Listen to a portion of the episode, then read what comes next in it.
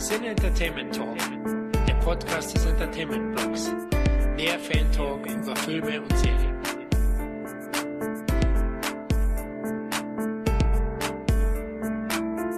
Hallo und herzlich willkommen zu einer weiteren Ausgabe des Cine Entertainment Talk. Nachdem unsere E-Blog-Brüder bereits das letzte Kinojahr ausführlich besprochen haben, werden wir uns heute überwiegend über das Heimkinojahr 2018 kümmern. Hierbei plaudern wir uns in chronologischer Reihenfolge durch die von Januar bis Dezember 2018 in Deutschland erschienenen DTV und VOD Premieren. Aber jetzt stelle ich erstmal das heutige Plauder-Trio Infernale vor. Da ist einmal der Kevin. Hallo?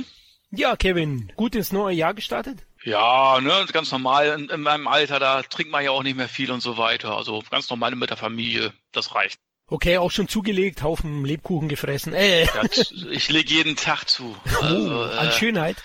Ne, also ich sag mal so, äh, wer hat das bei King of Queens Kevin James nochmal gesagt? Ich möchte herausfinden, wie dick man werden kann und trotzdem noch Jeans tragen kann. Das wird eine Herausforderung. Na, Jogginghosen sind ja jetzt eh in. Ja, zum Beispiel, da wird's ja. Jogginghosen auch. trage ich am liebsten. Ja. auch wenn ich äh, laut Lagerfeld dadurch die Kontrolle über mein Leben verloren habe. Ach komm, der Pferdeschwanzträger, hör nicht auf den. Ja, dann ist auch wieder der Dominik dabei kämpft immer noch gegen die Schwangerschaftspfunde. Oh, also.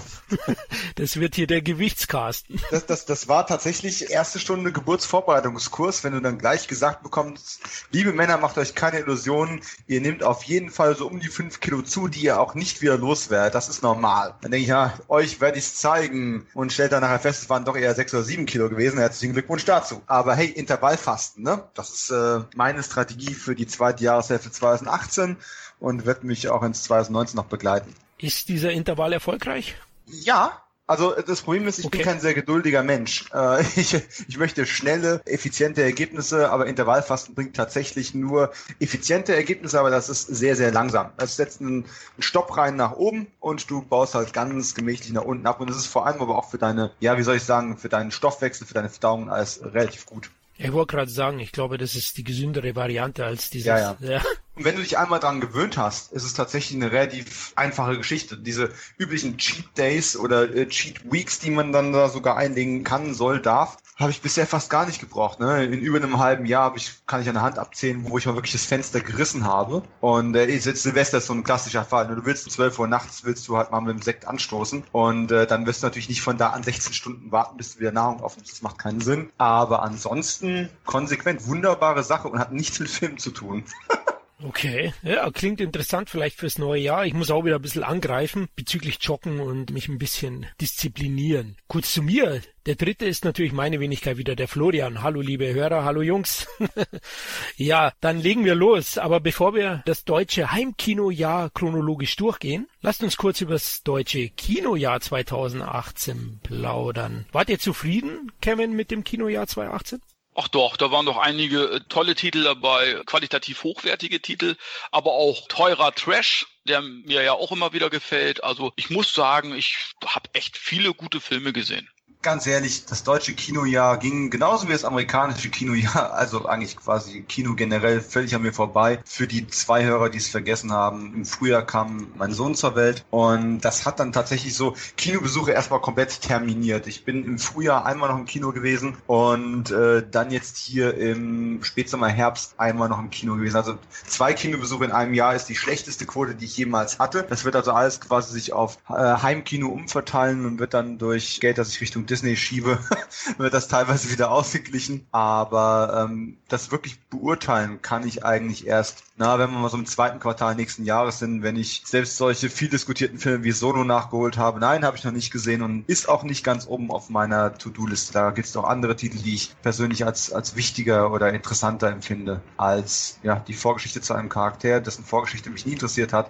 obwohl ich den Charakter mochte. Ja, was mir ein bisschen fehlt im Kinojahr 2018 waren einfach so die Ecken und Kanten bei den Blockbustern. Es gab sehr, sehr viel generische Kost. Man kann über Last Jedi denken, was man will, aber der Film hat Ecken und Kanten gehabt, die vielen Blockbustern gefehlt haben, finde ich, in diesem Jahr. Also ich war nicht so begeistert. Es gibt natürlich so ein paar Ausreißer. Also ich fand den Infinity War und generell die Marvel-Filme drumherum wieder sehr gelungen. Ja, ich will sie langsam nicht mehr mögen, aber es gelingt mir nicht.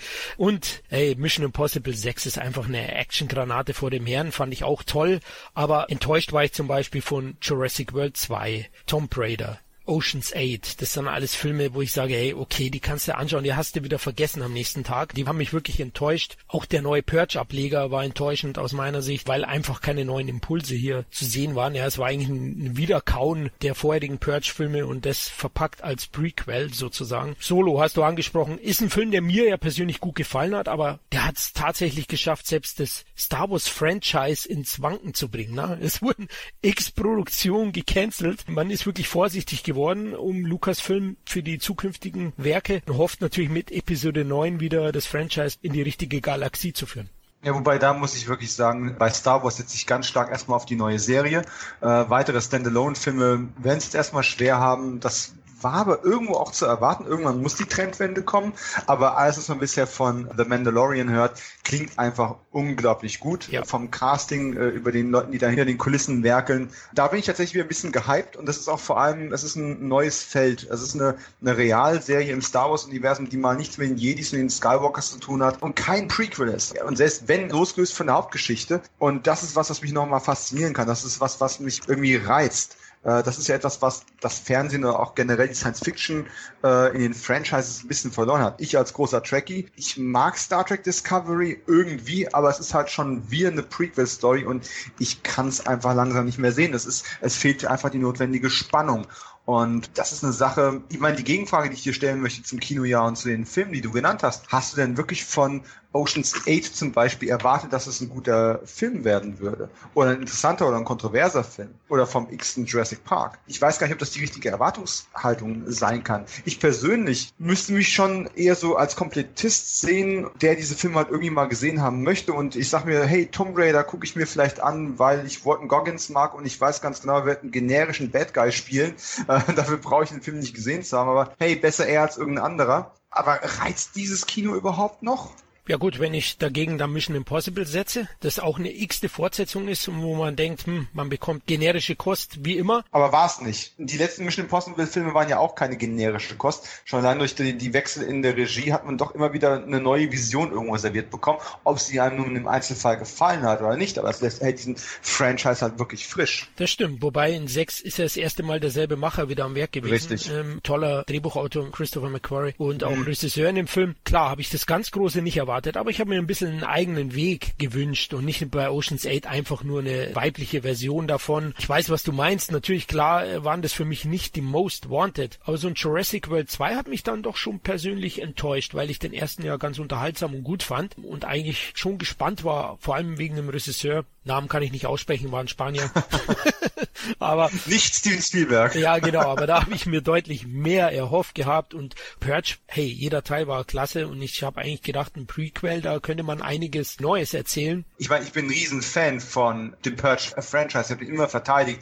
Purge 2 Anarchy war sozusagen der erste große Datefilm mit meiner äh, jetzigen Verlobten Mutter meines Kindes. Also ich habe da eine, eine enge Bindung zu. Aber du hast von einem Prequel neue Impulse erwartet und das ist schon, tut mir leid, das sagen zu müssen, gleich am Anfang dieses Podcasts kontrovers werden, äh, ist ja schon ein Kardinalsfehler. Und wenn gleichzeitig noch eine Serie rauskommt, äh, ich meine, irgendwann hat sie es auch ausgepurcht. Also ich möchte, ich möchte von diesem Universum noch irgendwas sehen, was mich mitreißt. Aber ich weiß nicht, in der Sekunde, wo ich gehört habe, dass, dass der neue Purge-Film ein Prequel ist, ich habe noch nicht mal gesehen bis jetzt. Und wohlgemerkt, Fan des Franchises. Was sagt das über mich aus? Wer weiß, aber ich erwarte schon, also man kann beim Prequel durchaus mutig sein. Man kann da wirklich auch Ideen entwickeln. Ich fand zum Beispiel Rogue One aus dem Prequel zu A New Hope fantastisch, ja, eine tolle Umsetzung. Und ja. das geht auch bei Purge. Man könnte da wirklich auch neue Aspekte reinbringen. Man versucht natürlich auch gesellschaftskritisch zu sein, aber am Ende der Ablauf ist einfach so wie die, wie die Vorgänger praktisch. Und ich habe mir eigentlich gedacht, man geht da jetzt einen anderen Weg. Das waren ja stellvertretende Titel. Es gab auch einige andere, wo ich jetzt sage, da gibt's eine Menge, die einfach keine ganz großen Filme geworden sind. Ant-Man ist für mich jetzt auch nichts ganz Großes geworden, ne, wenn man ehrlich ist. Aber die Marvel-Filme haben, haben einen sehr hohen Unterhaltungswert, der für mich persönlich als Schauwerte gesteuerter Psycho, wollte ich schon sagen, Filmfan einfach wichtig sind. Generell, um mal auch einen positiven Film nochmal zu erwähnen, war Ready Player One, ist für mich ein Top 5 Film des Jahres gewesen. Der hat mich echt riesig überrascht positiv und für mich war da Spielberg wieder back. Ich glaube, Kevin ist auch ein Titel, den du sehr mochtest. Auf jeden Fall. Also als ich den Trailer gesehen habe, dachte ich, na, das könnte auch ein Computerspiel sein. Aber ich muss sagen, ich war sehr positiv überrascht von dem Film. Hat mir richtig gut gefallen. Das finde ich der beste Spielberg seit Jahren wenn man jetzt mal die Thriller und so weglässt. Ich bin jetzt nicht der große Spielberg-Thriller-Fan, obwohl die Filme auch gut sind, ne? Bridge of the Spice. Aber äh, der hat mir auch positiv überrascht. Aber wie gesagt, also First Purge war auch eine Enttäuschung für mich. Bin generell kein Freund von Prequels, weil das einfach schon zu vorhersehbar ist, generell schon. Klar kann man da auch, wie du auch schon gesagt hast, Rook One war ein positives Beispiel, aber generell bin ich da eigentlich kein Fan von. Jurassic World 2, auch Enttäuschung. Hot Dog, wenn man einen deutschen Film jetzt mal nehmen möchte, ein totaler Reinfall mit Till Schweiger. Das waren so meine drei Riesenflops des Jahres. Aber äh, wie gesagt, es gab auch sehr viele positive Filme. Three Billboards Outside Ebbing, Missouri, mein Lieblingsfilm des Jahres. Und Avengers, Wind River, Ready Player One, Predator, Upgrade fand ich super. War ein Spaßfilm. Also auch deutsche Filme gab's gute. Äh, Hauptmann, Jim Knopf, Die kleine Hexe fand ich gut. Auch eine tolle Verfilmung. Also es gab schon richtig gute Filme, finde ich, dieses Jahr. Auch im Horrorbereich. A Quiet Place, leider mal genannt. Ja, es gab schon viele gute Filme, muss ich sagen. Dominik, was sind deine Tops gewesen? Oh mein Gott, äh, Tops rein bezogen auf das Kino. Wenn ich gerade schon gesagt habe, ich habe nur zwei Filme im Kino gesehen, das wäre einfach. Aber ähm, tatsächlich, die drei Billboards haben es mir auch ungemein angetan. Und letztendlich, Kinostart war ja im Januar gewesen und der Heimkinostart dann im Sommer. Von daher ist es eigentlich egal, ob man jetzt in der Reihenfolge nimmt oder nicht. Von den Kinofilmen, die ich gesehen habe in dem Jahr, war es mit Sicherheit äh, mit Abstand der beste gewesen. Der Film trägt die Handschrift seines Machers. Ich bin ja schon ein, ein großer Fan von äh, Brügge gewesen, äh, beziehungsweise in äh, Brügge sehen und sterben.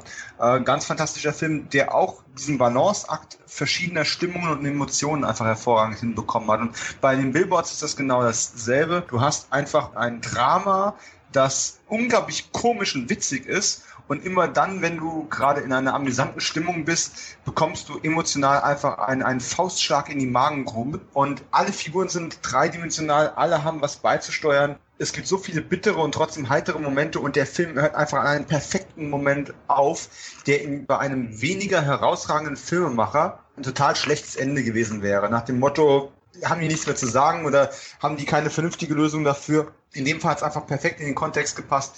Äh, hier stimmt einfach alles, die Bildsprache, die Musik ist hervorragend. Ich meine, hey, der Film hat über 100 Preise bekommen, hat über 200 Preisnominierungen bekommen, hat zwei Oscars kassiert und das ist immer noch nicht genug, meiner Meinung nach. Es ist tatsächlich ein Film, von dem ich überzeugt bin, dass wir den in zehn Jahren immer noch gut finden. Und das ist immer so ein bisschen der Lackmustest für, für das Kino oder generell für Filme.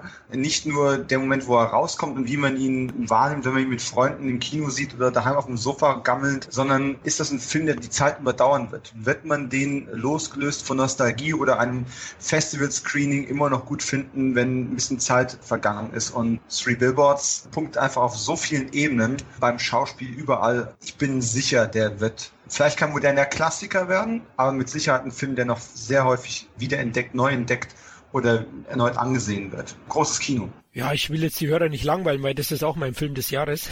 Free Billboards. Ja, brillantes Darstellerkino auch. Also gebe ich euch recht, äh, habe ich mittlerweile auch schon zweimal gesehen. Ich habe im Kino gesehen und natürlich dann auch im Heimkino nochmal und äh, ein fantastischer Film. Ich glaube auch, der wird die Zeit überdauern und könnte ein Klassiker werden. Ein Film, der nicht so viel Preise geholt hat, weil du hast ja erwähnt, 100 bis 200, irgendwas Free Billboards, Wahnsinn.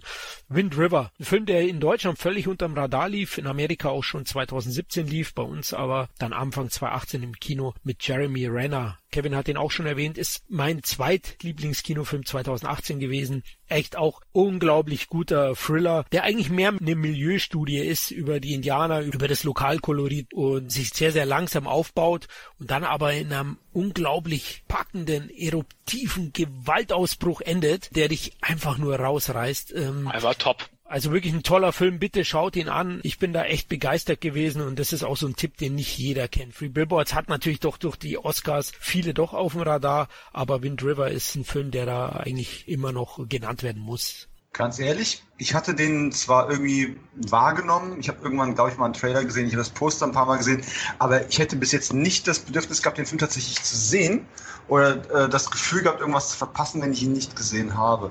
Und das klingt so, als hätte ich mich da gewaltig geirrt. Ja, ich glaube, ich brauche nur den Macher nennen, oder? Taylor Sheridan. Ja, ja, schon, aber irgendwie das Poster ist so unglaublich generisch langweilig und Jeremy Renner ist eine Sache, manchmal liebe ich ihn und manchmal finde ich ihn ganz, ganz furchtbar. Ich weiß nicht, bis jetzt hat es mich noch nicht so, noch nicht so gerissen, aber ich setze ihn jetzt hier direkt, ihr könnt leicht die Tastatur klicken hören, auf meine Watchlist bei mir geht das restliche Kinojahr ja sowieso relativ schnell. Äh, ich habe zwei andere Filme gesehen. Ich habe mal versucht zu recherchieren. Äh, der deutsche Film Casting ist wohl schon äh, Ende 17 gestartet. Ich habe ihn Anfang 18 dann tatsächlich noch gesehen in der Aufführung.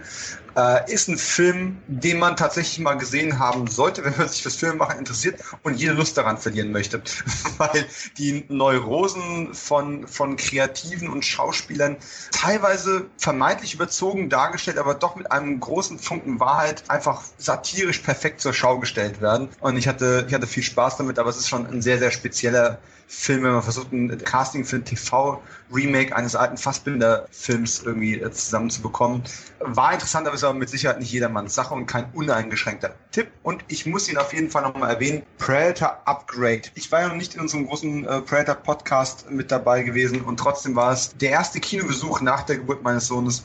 Und ich muss sagen, ganz ehrlich, der Film hat Probleme ohne Ende. Ich könnte einen Podcast machen, nur die Probleme des Films aufzulisten, aber ich hatte einen unglaublichen Spaß dabei. Die Charaktere, die Sprache, der Humor, sogar das Pacing, eigentlich alles, was Black und Decker da gemacht haben, ist genau in meiner Wohlfühl-Komfortzone. Und ähm, es ist unglaublich bedauerlich, dass ein Studio der Ansicht war, die ähm, kreative Vision der nicht zu vertrauen und diese verbiegen zu müssen und da massiv einzugreifen, zu schneiden, umzuschneiden, Reshooting, es hat dem Film alles nicht gut getan. Dieses ungemein in Richtung Avengers abzielende Ende regt mich unglaublich auf. Und trotzdem ist das ein Partyfilm, bei dem ich kaum erwarten kann, ihn wieder anzusehen und wieder und wieder und wieder. Ich glaube, der hat einen Rewatch-Faktor, der wesentlich höher ist als bei den meisten anderen Predator-Filmen, vielleicht ausgenommen das Original. Und ich mag sie eigentlich alle. Stimme ich dir absolut zu. Mir hat auch Spaß gemacht. Klar, der Fehler ohne Ende, Logiklücken ohne Ende. Aber es gibt so Filme, wo der Spaß überwiegt. Und das ist für mich auch der äh, Hauptgrund, überhaupt ins Kino zu gehen. Erstmal will ich unterhalten werden. Und das schafft der Film. Jetzt langweile schon wieder euch, liebe Hörer. Ich sehe es eigentlich genau so. Ja, also ich hatte auch einen wahnsinnigen Spaß. Klar, der Film punktet eher mit den Action-Comedy-Elementen von Black und Decker, hast du schön gesagt, als mit dem Predator-Einlagen oder mit dem Predator-Mythos. Aber trotzdem insgesamt echt ein guter, unterhaltsamer Film, auf den ich mich auch freue. Also der Heimkinostart ist ja jetzt am 24. Januar 2019 und der wird sofort gekauft. Natürlich, der kommt in die Sammlung und wird nochmal und nochmal und nochmal geschaut. Und dann bin ich gespannt, wie er danach wirkt auf mich nach mehrfach Sichtungen. Aber er hat eine Menge Probleme, da hast du recht, äh, strukturelle und so weiter, haben wir im Predator Cast ausführlich besprochen. Könnt ihr gerne hören, ja. Der ist auch erst erschienen. und ja, bei mir waren es noch Highlights, die mich echt überrascht haben, waren Game Night, eine Comedy, die echt toll ist, habe ich in einem Roundup schon positiv erwähnt mit Jason Batman. Der hat mir wirklich gut gefallen. A Quiet der Place, ja, hat mir auch gut gefallen, wobei ich nicht ganz so gut finde wie der Hype. Der war ja unglaublich von Quiet Place und auch Jim Knopf muss ich positiv erwähnen. Insgesamt hatte ich schon meinen Spaß mit dem Jahr und generell abseits von den ganz großen Blockbustern gab es einiges zu entdecken. Ne? Also Free Billboards, sei da mal erwähnt nochmal und auch Wind River, das sind so Titel. Muss aber auch sagen, als Schauwerte gesteuerter Typ, wie schon erwähnt, habe ich natürlich auch viele Filme in diesen Genres gesehen und mir fehlen noch einige vermeintliche Top Ten Kandidaten. Deswegen wäre das jetzt nicht meine finale Liste. Bohemian Rhapsody, A Star is Born würde ich gerne noch sehen. Your Name, den Animationsfilm Die Unglaublichen zwei, also da gäbe es schon noch Titel Aquaman, die ich erstmal sehen müsste, um dann finale Top Ten zu erstellen. Aber ich hoffe, nächstes Jahr gibt es ein paar Blockbuster mit mehr Ecken und Kanten. Ich bin gespannt. Habt ihr denn das Predator Holiday Special alle gesehen? Ja, dank dir. das geteilt. Ich habe es gesehen, ist fantastisch. Ja, es hätte ich gerne als Vorfilm gesehen für Predator Upgrade. es kam so ein bisschen so wie, so wie so eine kleine Entschuldigung von Fox zu sagen, hey, wir wissen, wir haben mit Predator äh, so ein bisschen Schindluder getrieben dieses Jahr. Bringen wir doch jetzt zum Heimkinostart nochmal eine kleine Entschuldigung. Ich habe es, glaube ich, auch auf, äh, auf Facebook oder Twitter irgendwo geschrieben. Es war für mich so ein bisschen äh, die Nacht, in der das Rentier starb, dieser berühmt-berüchtigte Fake-Trailer aus Die Geister, die ich rief mit Bill Murray. Ja. Und äh, lache ich mich ja jedes Mal wieder schlapp drüber, wenn dann die Majors kommt, mit den Weihnachtsmann mit Maschinengewehren zu retten. Und äh, also wer es nicht gesehen hat, sucht mal bei YouTube Predator Holiday Special, eine kleine Weihnachtsgeschichte mit Rentieren, dem Weihnachtsmann und Predators. Schönes Gemetzel. Das Ganze als Spielfilmlänge, dann brauchen wir kein Voice und kein Grommet mehr. Nur mal so nebenbei. Ich habe mir aktuell auch noch die Zahlen vom Predator Upgrade angeschaut. Also Fox wird doch kein Minus machen. Er hat über 160 Millionen weltweit eingespielt. Also am Ende werden sie da mit einer schwarzen Null rauskommen. Gut für Black und Decker auf jeden Fall, weil die haben es echt nicht verdient, durch einen Flop dieses Films in ihren Karrieren ähm, ausgebremst zu werden oder wieder ausgebremst zu werden. Ne? Ähm, Gerade Fred Stecker hat ja durchaus schon so ein paar Bauchlandungen, ich sag nur Robocop 3 hingelegt. Ist aber eigentlich ein guter Autor und ein guter Typ, wenn man sich mal Interviews mit ihm anschaut und durchliest. Der weiß eigentlich, was er tut hat einfach nur echt viel Pech gehabt in seiner Karriere. Mega sympathisch ist der, gebe ich dir recht. Also ja. der hat ja auch tolle Filme geschrieben, mit denen er gar nicht assoziiert wird, oftmals. Ja, also, mhm. Und mag den auch unglaublich gern. Die Nacht der Creeps, ne? Monster Busters und äh, oh, ja. einiges geschrieben auch und auch Regie geführt. War das nicht ein Zimmerkollege von Shane Black? Die zwei kennen sich schon ewig. Die kennen sich auf jeden Fall schon ewig. Mit Zimmerkollegen weiß ich nicht, aber die Wurzeln, die gemeinsamen, die gehen, gehen weit, weit, weit, weit zurück. Das ist kein Zufall, dass die jetzt hier kollaboriert haben. Ja, die schätzen sich sehr. Ja, Lowlights will ich gar nicht groß erwähnen, hatte ich ja kurz angesprochen. Jurassic World 2 war so eine Enttäuschung für mich.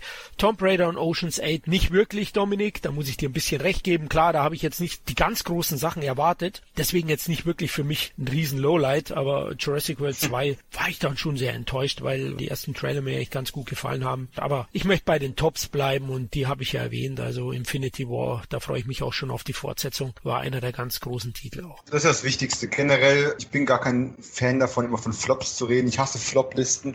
Im Endeffekt hasse ich sogar Toplisten, ehrlich gesagt, weil äh, sie automatisch immer auf, auf Filme hinabschauen und, und runterreden. Jeder Film, der gemacht wird, ist ein kleines Wunder. Das ist heutzutage auch gerade, ich sag mal, ich komme aus der Ecke, jetzt Indie-Filme auch zu machen oder damit involviert zu sein es ist so schwierig, Finanzierungen zu bekommen. Vor allem, wenn du was machen möchtest, was eben Ecken und Kanten hat, wie du gerade eben schon eingefordert hast. Also auch auf dem Studio-Level. Du wirst ja quasi gezwungen, immer generischere Kosten zu machen, damit du deine Kosten wieder reinbekommst, weil quasi jeder erwartet, dass Filme nichts mehr kosten dürfen. Du musst alles umsonst streamen können.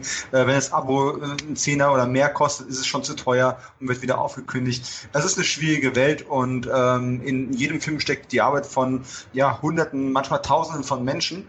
Und man möchte eigentlich, oder ich möchte eigentlich, dass jeder Film gut ist. Faktisch ist es nicht jeder Film. sonst, sonst hätten wir auch nichts zu besprechen und nichts zu meckern. Aber ich versuche mich doch wesentlich mehr auf, auf die positiven Momente zu fokussieren und äh, an denen einfach Spaß zu haben.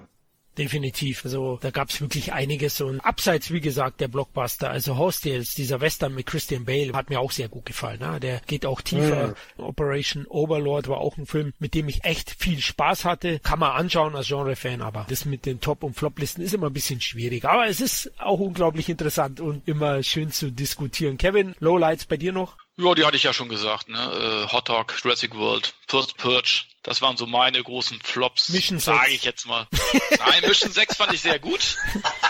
äh, aber ich fand Mission 5 noch ein bisschen besser. Also, ähm, ne, aber wie gesagt, es gab auch diverse gute Filme. I, Tonya fand ich zum Beispiel super. Auch Game Night, der auch schon erwähnt, die fand ich auch toll. Maze Runner 3 war für mich eine Riesenüberraschung. Die fand ich richtig gut. War der beste Teil der Reihe, finde ich. Kann ich auch nur empfehlen. Und ja, Shape of Water sollte man auch nicht unerwähnt lassen, war auch gut. Mhm. Und teurer Trash aller Rampage und Mac kann man sich auch immer wieder geben. Oh ja, den habe ich auch gesehen. Aber da waren es, glaube ich, die niederen Erwartungen, dass ich durchaus meinen Spaß ja. hatte. Ist so ein Durchschnittsfilm, ja. Ist ein Film, wenn er nicht so teuer gewesen wäre, hätte sich auch keiner, glaube ich, über den groß ausgelassen negativ. Aber er ist natürlich ziemlich gehypt worden, war immens teuer, war sehr erfolgreich und äh, da, da haben natürlich auch manche zu Recht geprügelt, weil Dialoge sind strunzdumm. Es ist teurer Trash, würde ich fast sagen, ja. Es geht schon in die Richtung auf jeden Fall. Klischeefiguren vor dem Herrn, also bis zur Verblödung. ja, aber macht da Spaß. Muss, da muss man aber auch sagen, das Genre des Haifisch-Films, oder der Hai-Attacke äh, im Film, ist natürlich auch so ein inzwischen sehr, sehr grenzwertiges, weil man inzwischen einfach aus den limitierten Möglichkeiten, da eine spannende und aufregende Geschichte zu erzählen, inzwischen schon alles x-mal erzählt hat. Und äh, dann gibt es hier noch Sharknado-Filme. also es ist relativ schwierig für dieses Subgenre jetzt irgendwie die große Überraschung zu bringen. Aber ich bin mal sicher, Mac wird ja sicherlich zurückkehren, da bin ich mal überzeugt von. Aber wir wollen uns ja Sachen angucken, die ein bisschen vielleicht kontroverser, vielleicht ein bisschen künstlerischer sind, die ein bisschen abseits der ausgetretenen Pfade des Mainstream liegen im Heimkino. Richtig, dann lass uns loslegen mit der Reise durchs Heimkino 2018. Wie erwähnt, wir fangen an von Januar, arbeiten uns chronologisch bis Dezember durch. Wir haben jetzt hier keine Top 10 Listen oder so erstellt, sondern wir gehen einfach mal so die Startlisten durch, was wir gesehen haben und äh, was wir empfehlen können und was wir vielleicht weniger empfehlen würden. Ja, Januar 2018, Jungs. Es fing saftig an mit zwei großen DTV-Premieren. Kevin, einmal Beyond Skyline mit Frank Motherfucking Grillo und auch am 26.01. gab es noch Pfad der Rache mit Antonio Banderas. Jetzt wollte ich schon wieder Motherfucking, aber es reicht einmal. Alles Motherfucker. ja, genau. Und am 25.01. kam Undisputed 4. Boyka is back. Kevin, du hast, glaube ich, alle drei gesehen. Komm, welcher ist ja. am ersten zu empfehlen? Motherfucking oh. Kevin, auf! Also äh, als erstes würde ich dann eher Fahrt der Rache empfehlen mit Antonio Banderas, so ein Rache-Thriller nicht wirklich viel Action drin, aber wirklich gut gespielt, tolle Optik. Also Isaac Florentine hat da auch mal äh, bewiesen, dass er nicht nur Klopperfilme machen kann, sondern auch äh, vernünftige Thriller. Kann ich wirklich nur empfehlen. Antonio Banderas richtig gut gespielt. Beyond Skyline ist so eine Mischung aus The Raid und äh, Independence Day. ne? Am Anfang hast du viel Science Fiction, gut gemachte Effekte und am Ende artet das so ein bisschen so ein ähm, Martial Arts Film aus. Und äh, ja, mit Frank Grillo in der Hauptrolle. Iko Uweis spielt mit, den kennen wir ja aus, aus The Raid auch ein Film mit vielen Logiklücken, aber auch der Spaß macht. Und ich muss sagen, äh, für das Budget äh, haben die wirklich tollen äh, Science-Fiction-Film hingezaubert. Und ja, sowas kommt heutzutage noch nicht mal mehr ins Kino. Man muss sich auch mal auf die Zunge zergehen lassen. Ne? Sowas wäre vor zehn Jahren locker im Kino gelaufen. Ne? Und Undisputed 4, Boyka, ich bin ein Riesenfan. Ich mag den zweiten und den dritten Teil sehr. Der vierte ist zwar immer noch sehr gut, hat tolle Kämpfe, aber es fehlt so ein kleiner Buddy. Ne? Im zweiten Teil hattest du Michael J. White, neben äh, Scott Atkins, der ja Boyka spielt. Und im, im, dritten Teil hattest du, hattest du auch so einen Buddy mit Shannon Michael Jenkins, glaube ich, heißt er. Der fehlt so ein bisschen im vierten Teil, ne? Und auch der Endgegner im vierten Teil hat nicht so viel Charisma wie zum Beispiel der im dritten Teil. Trotz alledem ist auch Undisputed 4 äh, ein richtig toller B-Klopper-Film, den ich auch nur empfehlen kann. Diesmal aber nur von Isaac Florentine produziert. Ach stimmt, ich glaube, der hat einen bulgarischen Regisseur, also vom Namen her zumindest. Ja. Stimmt, du hast recht. Ja, den habe ich nicht gesehen. Also ich weiß, das disqualifiziert mich jetzt eigentlich für einen E-Block, dass ich den Undisputed 4 noch nicht gesehen habe. Aber irgendwie ist er mir noch nicht unter meine Handkanten gekommen. Ich versuche es demnächst. Beyond Skyline, hast du schön zusammengefasst, Kevin, habe ich auch gesehen. Ist eine unglaublich wilde Mixtur. Hat wirklich ansprechende Effekte für eine, ja. für eine relativ kostengünstige Produktion. Ich glaube 10 Millionen Dollar. Ist ja von den berühmten Strauss Brothers, die ja auch AVP 2 verbrochen haben. Da muss jetzt der kleine Sci-Fi-Nerd mal kurz reingrätschen. Beyond Aua. Skyline ist ja bekanntermaßen das Sequel zu Skyline, den kein Schwein gesehen hat. Und ich entschuldige mich jetzt bei den zwei, drei Zuhörern, die den gesehen haben, aber im Großen und Ganzen hat den Film tatsächlich kaum ein Mensch gesehen und er ist auch generell relativ enttäuschend aufgenommen worden. Der Autor von Skyline, Liam O'Donnell hat sich damit nicht zufrieden geben wollen und hat sich dann hingesetzt und gesagt, nee, äh, in diesem Skyline-Konzept steckt noch mehr drin. Und im Endeffekt sind wir am Ende von dem Original Skyline eigentlich erst da gewesen, wo der Spaßfaktor des Films anfängt. Und da wird es eigentlich total viel Sinn machen, eine Fortsetzung zu machen. Und eine Fortsetzung zu einem Film, der nicht wirklich gut gelaufen ist, ist natürlich noch schwieriger zu realisieren als, naja, ein Film, überhaupt zu realisieren ist. Und äh, er hat es aber durchgedrückt, er hat da viele Kompromisse machen müssen. Ich respektiere ihn ungeheuer dafür, dass er das hingekriegt hat. Äh, mit Frank Grillo dann eben auch den richtigen Mann da an die Spitze gesetzt hat. Und dafür vergibt man auch so ein bisschen naja, dass er eben auch mit den Straußes äh, an AVP 2 rumgewerkelt hat. Aber jeder, der an der Produktion beteiligt war, weiß, was sie mit AVP 2 technisch einfach verbockt haben.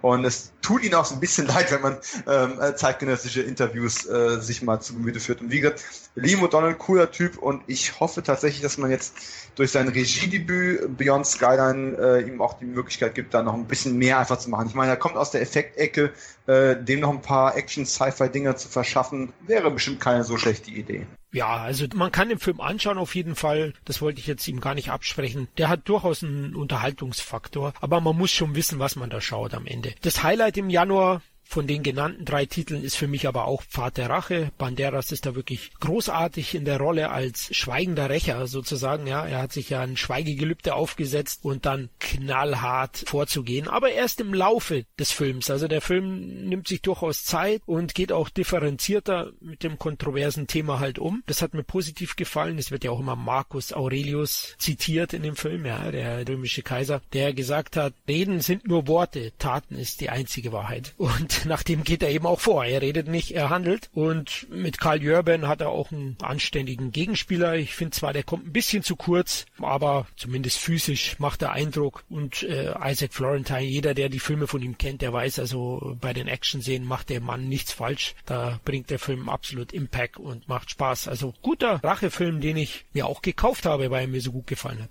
Uh, physische Medien, ha? Oh, das sind wir wieder. Ja, stimmt. Heimkino, ja, übrigens, liebe Hörer, mit Heimkino, ja, meinen wir die TV-Filme und Streaming-Filme auch, so wie es mittlerweile ist, ne? Wissen wir auch alle. Wir kaufen zwar noch, aber wir streamen schon ordentlich.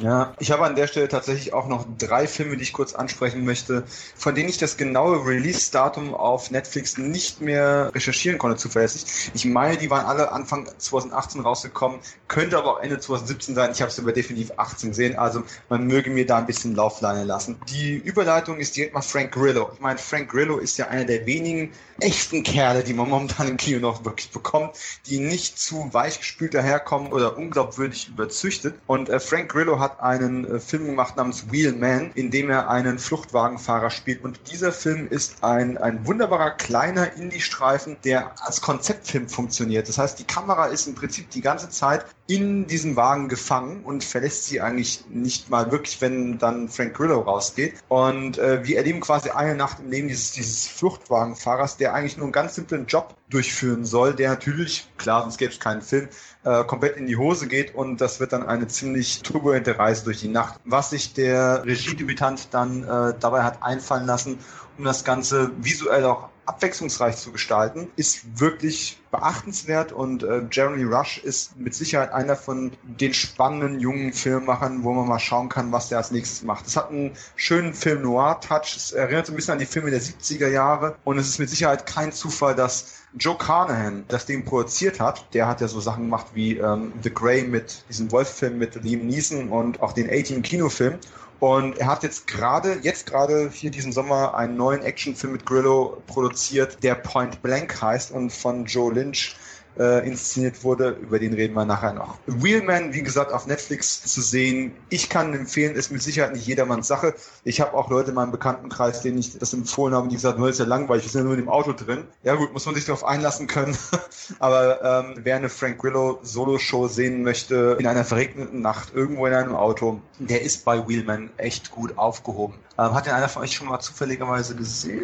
Nein, noch nicht. Nein, ist schon lange auf meiner Watchlist auf ah. Netflix, aber ich bin auch noch nicht irgendwie dazu gekommen. Müsste euch aber eigentlich gefallen. Ich bin mir eigentlich fast sicher. Denk und ähm, kommen wir zu Dingen, die mir gar nicht gefallen haben. Und vielleicht hätte ich bei Flops doch diesen Film erwähnen sollen, aber da ich mir nicht ganz sicher war, ähm, und im Kino ist er auch nicht gelaufen. Kevin Smiths Yoga Hosers wir lieben Kevin Smith ja hoffentlich alle noch ein bisschen dafür, dass er in den 90ern das Indie-Kino quasi zusammen mit Quentin Tarantino und Robert Rodriguez mit revolutioniert hat. Aber vor ein paar Jahren hat er ja dann quasi nicht nur angefangen, Gras zu rauchen ohne Ende, ähm, sondern auch seine eingetretenen Pfade quasi zu verlassen und sein eigenes Cinematic Universe hinter sich zu lassen und hat dann einfach sehr experimentelle Filme gemacht. Und ich habe das eigentlich bis dato immer unterstützt und fand das gut.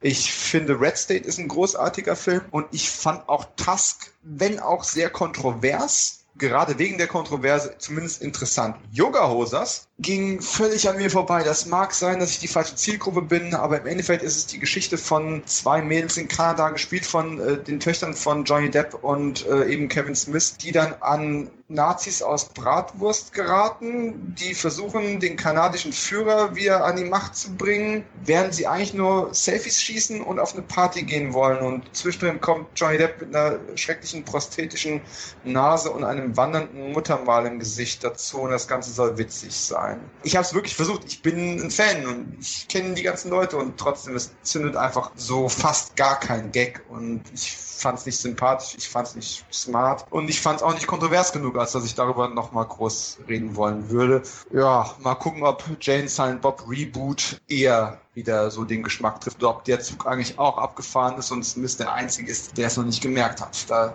bin ich mir nicht so ganz sicher. Ich meine, Jane Silent Bob ist halt auch schon ein Augenblick her, nicht wahr? Also Yoga Hosers von mir an der Stelle leider ein Netflix-Daumen runter, aber zumindest kann man sich das auf Netflix ansehen, wenn man eben von Kevin Smith alles andere gesehen hat und den irgendwie noch verpasst hat. Man muss aber dazu sagen, der kanadische Führer, den sie wieder zurückholen wollen, ist der Comedian Ralph Garman, der mit Kevin Smith auch einen Podcast hat. Und seine Parodien von Schwarzenegger, Al Pacino und allen möglichen anderen Promis sind tatsächlich sehr witzig, gehen aber in der Synchro auch völlig flöten. Also wer da am Ende mal richtig lachen möchte, wenn er im dritten Akt quasi eine Promi-Parodie nach der anderen abzieht, der sollte tatsächlich zur englischen Sprachfassung greifen, weil das, das ist tatsächlich witzig. Das passt nicht wirklich in den Film, aber es ist witzig. Und last not least noch ein Netflix-Film, uh, The Babysitter, mit ähm, Samara Weaving als, naja, die Babysitterin. Und die Story ist ganz schnell erzählt. Teenager an der Schwelle zum Mann werden, ist total verschossen in seine etwas ältere Babysitterin und eines Nachts äh, holt die Babysitterin eben dann Freunde noch rüber und stellt sich dann heraus, dass sie, Spoiler-Alarm, einer Art Satanistenkult angehört und das Kind opfern möchte. Und ähm, jetzt muss er natürlich nicht nur gegen seine Hormone kämpfen, sondern auch gegen diesen Mini-Satanistenkult, der ihn durchs ganze Haus in die Nachbarschaft jagt. Ist ein super cooles Drehbuch. Ich habe das äh, gelesen, das ist äh, einige Zeit als der heiße Shit durch Los Angeles gegeistert. Und ausgerechnet MacG hat das Ding gedreht und ich bin kein großer MacG-Fan, wie ich glaube ich schon in ungefähr 5000 Podcasts gesagt habe.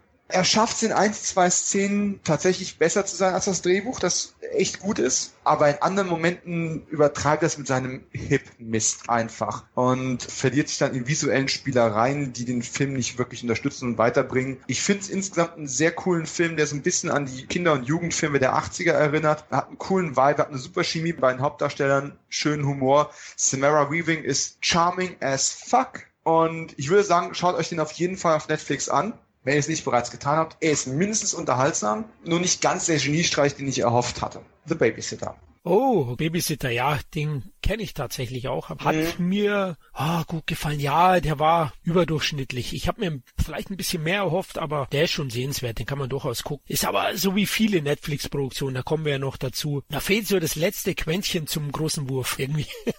Aber trotzdem freut man sich, dass solche Filme auch dank Streaming-Anbieter, so sehr wir auch da manchmal drauf reinprügeln, überhaupt dann noch eine Möglichkeit bekommen, produziert zu werden. Gut, ich würde sagen, dann wechseln wir schon in den Februar. Nach einem actionreichen Januar geht es in den Februar auch wieder mit einigen an Actionproduktionen, klar, DTV und einigen größeren Kinoproduktionen, die Netflix eingekauft hat. Und einer der ersten war am 5. Februar 2018 gestartet auf Netflix und das war eine Riesenüberraschung. Das Cloverfield-Universum wird erweitert mit The Cloverfield Paradox. Auf Netflix gelaufen, war ursprünglich als Kinofilm geplant für Paramount, wurde dann eben aus irgendwelchen Gründen an Netflix verkauft. Manche Stimmen sagen, er war schlecht. und äh, ja, ich denke mir, da gibt's schon auch immer einen Hintergrund, warum. Man war auf jeden Fall nicht so ganz so zufrieden damit. Und dann kam der eben auf Netflix raus, überraschenderweise, wurde auch gar nicht lange angekündigt, sondern war plötzlich da.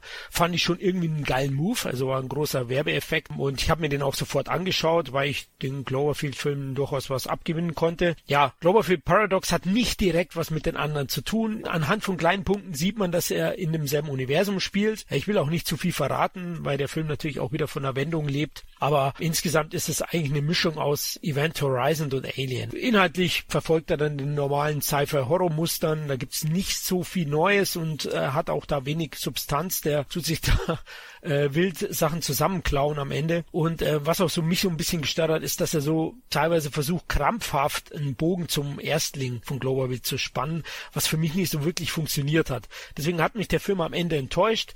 Tricktechnisch ist er gut gemacht, auch wenn ich jetzt die Raumstation selber zu steril finde und zu wenig Charakter. Ihr wisst, was ich meine. Da bei Mac ist es auch so ein bisschen. Da ist diese Unterwasserstation auch zu sauber, zu glatt. Und auch da gibt es dann, nein, das sage ich nicht. Äh, das wäre ja ein Spoiler und ihr habt den beide auch noch nicht gesehen, oder? Nope. Nein, ich auch nicht. Okay, dann lasse ich das, äh, was mich noch stört. Aber insgesamt finde ich, den Film ist er einfach überkonzipiert gewesen und am Ende auch spannungsarm, emotionslos und auch überraschungsarm am Ende. Also so der Twist am Ende funktioniert für mich nicht so. Ich habe das dann alles doch schon vorhinein gewusst und dadurch hat er von mir jetzt nur vier von zehn Punkte bekommen. War aber ein, ein großer Paukenschlag von Seiten von Netflix und bestimmt ein großer Erfolg, weil es natürlich durch alle Medien ging, dass da jetzt so ein Kinofilm ganz überraschenderweise plötzlich auf Netflix lief. Der nächste Film war am 5.2.2018 Accident Man mit Scott Atkins. Hat den einer von euch gesehen? Ja, spielt ein Killer und er ist in so einer Killerfamilie sozusagen drin. Und äh, die treffen sich immer in so einer Bar. Und der Barbesitzer ist sozusagen der Auftraggeber, das ist gespielt von Ray Stevenson.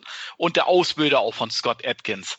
So und die kriegen immer wieder Aufträge und killen irgendwie. Und die fragen auch nicht, wen sie killen, die tun es einfach. So und super besetzt mit Michael J. White, Amy Johnston, wie gesagt Scott Atkins, Ray Stevenson.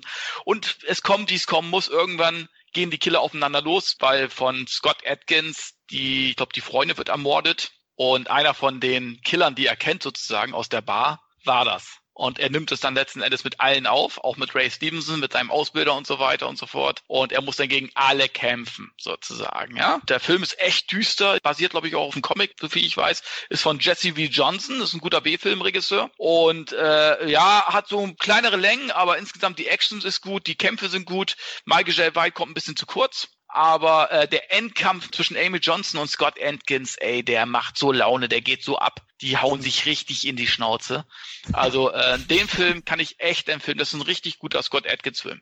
Ja, ich hatte den schon eine Weile so auf der Watchliste, respektive möchte mir die Blu-ray davon eigentlich mal kaufen. Ich wusste noch nie genau, was ich hiervon halten soll. Der, der Trailer und auch das Artwork gehen so in die Richtung Kick-Ass, irgendwie so ähm, Profi-Killer meets Superhero-Genre. Da war ich irgendwie nicht so ganz sicher, ob das so funktioniert, ob das sowieso nur ein Marketing-Aufhänger ist. Aber grundsätzlich, hey, ich habe gerade einen Profikiller-Film gemacht, also natürlich bin ich für Hitman-Filme immer offen.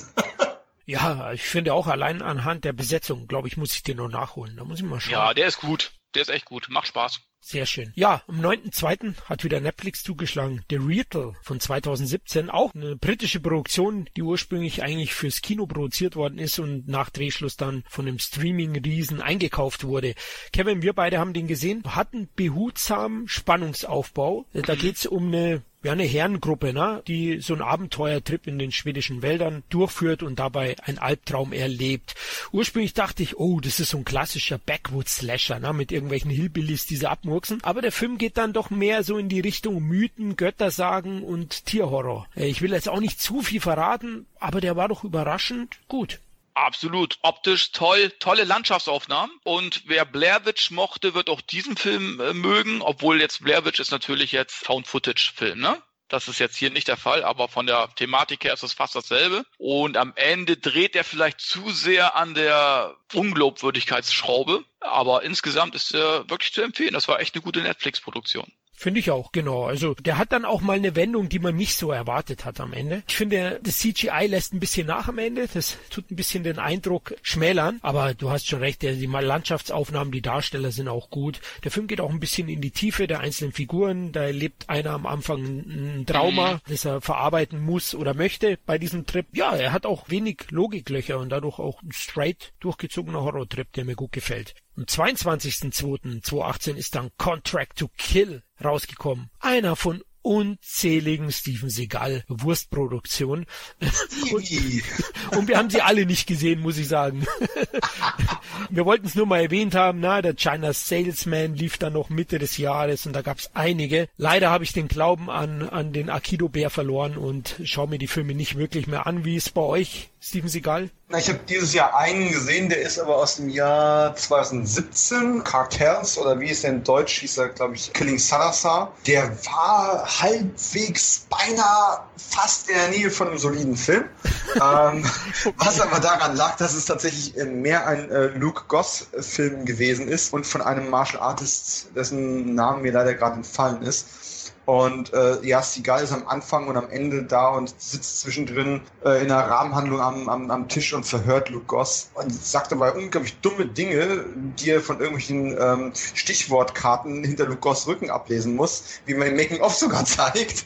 Also Killing Salazar war ganz interessant, sage ich jetzt mal vorsichtig, aber er hat mir einfach gezeigt, wo Segal gerade ist und unser Tom hat ja einige von diesen, wollen wir es noch C-Filmen nennen, ähm, gesehen, die dieses Jahr rauskamen und ich habe mir die Kritiken durchgelesen, habe auch mit ihm gesprochen. Klang irgendwie nicht so, als hätte ich da jetzt noch irgendwas verpasst und wird einen Moment dauern, bis ich mir den nächsten reinziehe, ganz ehrlich. Es sei denn, Luke Goss ist wieder mit dabei, weil den finde ich tatsächlich noch einen halbwegs brauchbaren B-Action-Darsteller, muss man ganz klar sagen.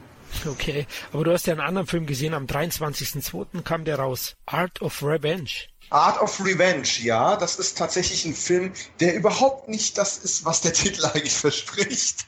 Wenn man Art of Revenge und der deutsche Untertitel ist dann Mein Körper gehört mir, wenn man das so hört und auch das Marketing, was auf dem auf dem Cover drauf ist, ne, die Tochter von Clint Eastwood macht äh, Dirty Harry alle Ehren, das geht eigentlich in die völlig falsche Richtung. Ist eine DVD Blu-ray Premiere bei dem wunderbaren kleinen Indie-Label ähm, Meteor Films, die auch einen anderen Lieblingsfilm von mir dieses Jahr rausgebracht haben, zu dem wir im August noch kommen. Und Art of Revenge heißt äh, eigentlich auch im Original ganz anders da und erzählt eigentlich die tragische Geschichte einer, einer Vergewaltigung. Eine junge Kunststudentin, die sich relativ schwer sozialisiert, traut sich dann doch eben auf eine Party zu gehen und wird dann von einem anderen Kunststudenten, äh, in den sie sich so ein bisschen verschossen hat, vergewaltigt. Und als sie dann versucht, damit umzugehen und das auch irgendwie anzuprangern, stellt sie eben fest, wie unglaublich schnell sie selbst dann noch zu einem viel größeren Opfer einfach dadurch wird, dass ihr Ruf komplett im Eimer ist und dass keiner dem Opfer wirklich beisteht in, in irgendeiner Form. Äh, auch andere ähm, Mädchen an der Schule nicht. Und ja, äh, es ist kein großer Spoiler. Sie, stellt den Jungen zur Rede und äh, dann gibt es einen Unfalltod und sie erkennt in seinem Tod eine Art von Trauerbewältigung, eine Art von Traumatherapie und möchte das dann weiter ausleben. Es ist aber weniger ein Revenge-Film, wie es der deutsche Titel oder der der deutsche englische Titel suggeriert, sondern tatsächlich mehr ein, ein Drama über Trauer, über Wut und über, über diese Fassungslosigkeiten, wie man mit der Situation nicht vernünftig umgehen kann, als dass es wirklich so ein, ein Rachefilm ist. Weil was üblicherweise bei einem Revenge-Film ist ja dann doch so, dass man möglichst dämonisierte Vergewaltiger zeigt und dann nachher wie bei einem Slasher-Film schon fast einen Abzählreihen machen kann, wenn die nacheinander ins Gras beißen und es auch alle verdient haben. Und hier wird dann doch immer mal wieder auch ähm, der kritische Blick darauf gehalten, ob sie es mit ihren Maßnahmen gegen andere männliche Schüler, Studenten, wie auch immer, ob sie es nicht doch übertreibt, ob sie nicht doch die Perspektive verloren hat. Das ist ein gut gemachter Film, er ist gut gespielt, es ist auch ein, wie soll ich sagen, ein, ein sehr weiblicher Film. Natalia Late ist die Regisseurin, Leah McKendrick ist äh, die Autorin, also es ist komplett eine, eine weibliche Perspektive auch auf dieses sensible Thema und es ist gut umgesetzt, es ist auch in schönen Bildern eingefangen. Äh, Francesca Eastwood spielt sich den Allerwertesten ab ganz gut gemacht. Clifton Collins Jr. ist vielleicht noch ein Gesicht, was man kennt. Der ist als Ermittler da am Werk. Das letzte Fünkchen hat bei mir noch gefehlt um es zu einem wirklich großen Film zu machen, weil ich teilweise dann doch das Gefühl hatte, dass der Charakter doch etwas zu unreflektiert dann noch zu Werke geht und ähm, man sich am Ende wirklich fragen muss, wir sind doch eigentlich auf ihrer Seite. Warum hat sie den Punkt, wo man aufhört, jetzt schon zum x-ten Mal verpasst? Aber in jedem Fall, wie gesagt, schöne Bilder. ist natürlich schwierig zu sagen bei dem Vergewaltigungsfilm, aber es, es ist ein richtig gutes Drama. Ich würde es mir mal anschauen, wenn ich mit der Thematik was anfangen kann. Aber es ist natürlich eigentlich das Thema schon ein Stück weit kontrovers und mit Sicherheit nicht jedermanns Geschmack. Es ist also auf jeden Fall nicht so ein, so ein Feel-Good-Film, den man sich abends nochmal zur Entspannung reinzieht. Das mit Sicherheit nicht. Aber gutes Drama. Wir brauchen ja auch sowas auf der Liste. Ja, was man sich abends durchaus anschauen kann, ist am 23.02.2018 gestartet, Kevin. Jackie Chan, Pierce Brosnan, in vielen Ländern sogar im Kino gelaufen. Der Foreigner. Ja, erfolgreich im Kino gelaufen. Der hatte einiges eingespielt, aber über 130 Millionen oder so weltweit. In Deutschland, nur im Heimkino erschienen. Richtig toller, wo man sagen, Thriller, ne? Das war so Agenten-Thriller, ja. würde ich schon fast nennen, ne? Und Jackie Chan mal nicht in einer, wo er den typischen Jackie Chan gibt, wofür, finde ich, mittlerweile schon zu alt ist. Und hier ist er wirklich einfach mal seinem Alter entsprechend wurde er eingesetzt. Er kämpft natürlich, aber alles in realistischer Art und Weise, so in Rambo-Manier teilweise und äh, muss aber auch viel ähm, Recherchearbeit erledigen sozusagen. Ne? Es ist jetzt nicht so, dass er vom einen äh, Kampf zum nächsten hetzt, wie in anderen Filmen, sondern das ist wirklich so ein Thriller und er macht Kämpfe, aber diese dann kurz und knackig und er spielt eben halt auch mal so eine ernste Rolle, sag ich mal. Ne? Und äh, mir hat er wirklich sehr gut gefallen. Pierce Brosnan dann auch noch als Geheimagent oder als CIA-Oberst-Typ, weiß ich was. Also tolle Optik und der Film, ja, ist eine gute Kinoproduktion. Also eigentlich viel zu schade, ihn nur in Anführungsstrichen ins Heimkino zu bringen.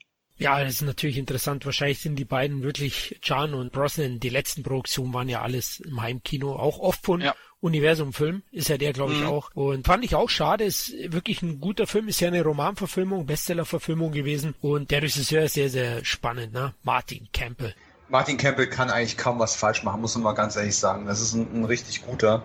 Ja. Und ja, es tut echt ein bisschen weh, dass das jetzt heutzutage das Direct-to-DVD-Futter ist, wie man noch vor 10, 15 Jahren ein bisschen abfällig gesagt hätte. Ne? Das eigentlich Sachen, die man im Kino sehen wollen würde. Guckt ja auch mal so Filme wie November Man an. Das war ja auch ein Kinofilm, auch mit Pierce Brosnan. Auch super stylisch, toll gemachter Film, der auch bei uns nur auf DVD herauskam. Ne? Pierce Brosnan ist kein Kinoname mehr nee. für Deutschland. Nee. Das, ist, das ist vorbei. Ja, schade eigentlich. Und das ist auch schwer für die anderen Produktionen. Ne? Gegen sowas musst du bestehen dann. Im Heimkinobereich, ja. Da kommst du mit deiner Produktion an, die 5 Millionen kostet. Ich glaube, der hat 30 oder 40 Millionen gekostet. Ja.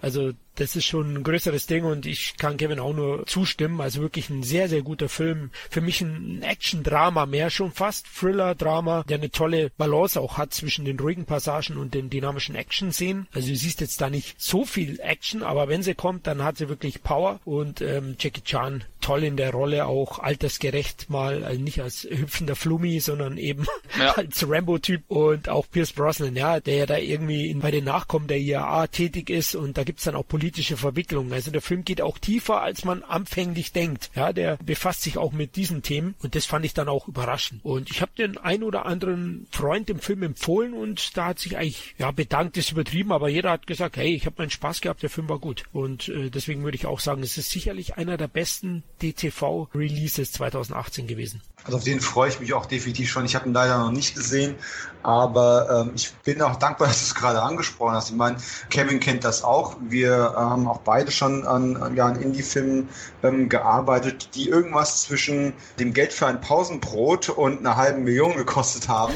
und, es, und sowas konkurriert dann eben bei Leuten, die den auf Amazon bestellen oder streamen oder was auch immer, konkurriert dann eben mit solchen Filmen im zweistelligen Millionenbereich mit Leuten, die wir noch als Superstars aus den 90ern kennen zum Beispiel. So toll es auch ist, dass es heute so viele Auswertungsmöglichkeiten für Filme gibt, so sehr verschwimmen auch die Grenzen und dem Zuschauer ist es im Endeffekt egal, ob das Ding jetzt 80 Millionen gekostet hat, 8 Millionen oder 80.000 Euro. Er muss halt irgendwie faszinieren, fesseln, unterhalten für die 80 bis 120 Minuten. Und äh, ja, also sich vorzustellen, dass ein Pierce Brosnan Jackie Chan Film die Konkurrenz ist für das Projekt, was du mit ein paar tausend äh, Euro in einer Rolle Klebeband gedreht hast, das ist schockierend und ein bisschen ähm, beängstigend. Ja, und die Leute vergleichen ja dann aber auch alle Filme miteinander. Natürlich. Und da haben dann so kleine Indie-Produktionen äh, ja sowieso das Nachsehen, wir sagen, was ist das denn? Ich habe doch gerade hier äh, so so eine Action präsentiert bekommen, jetzt bekomme ich so eine Action präsentiert. Und das ist beides auf der gleichen Spalte sozusagen, ne? Ja, so denken die meisten Leute ja. ja. Und da hast du natürlich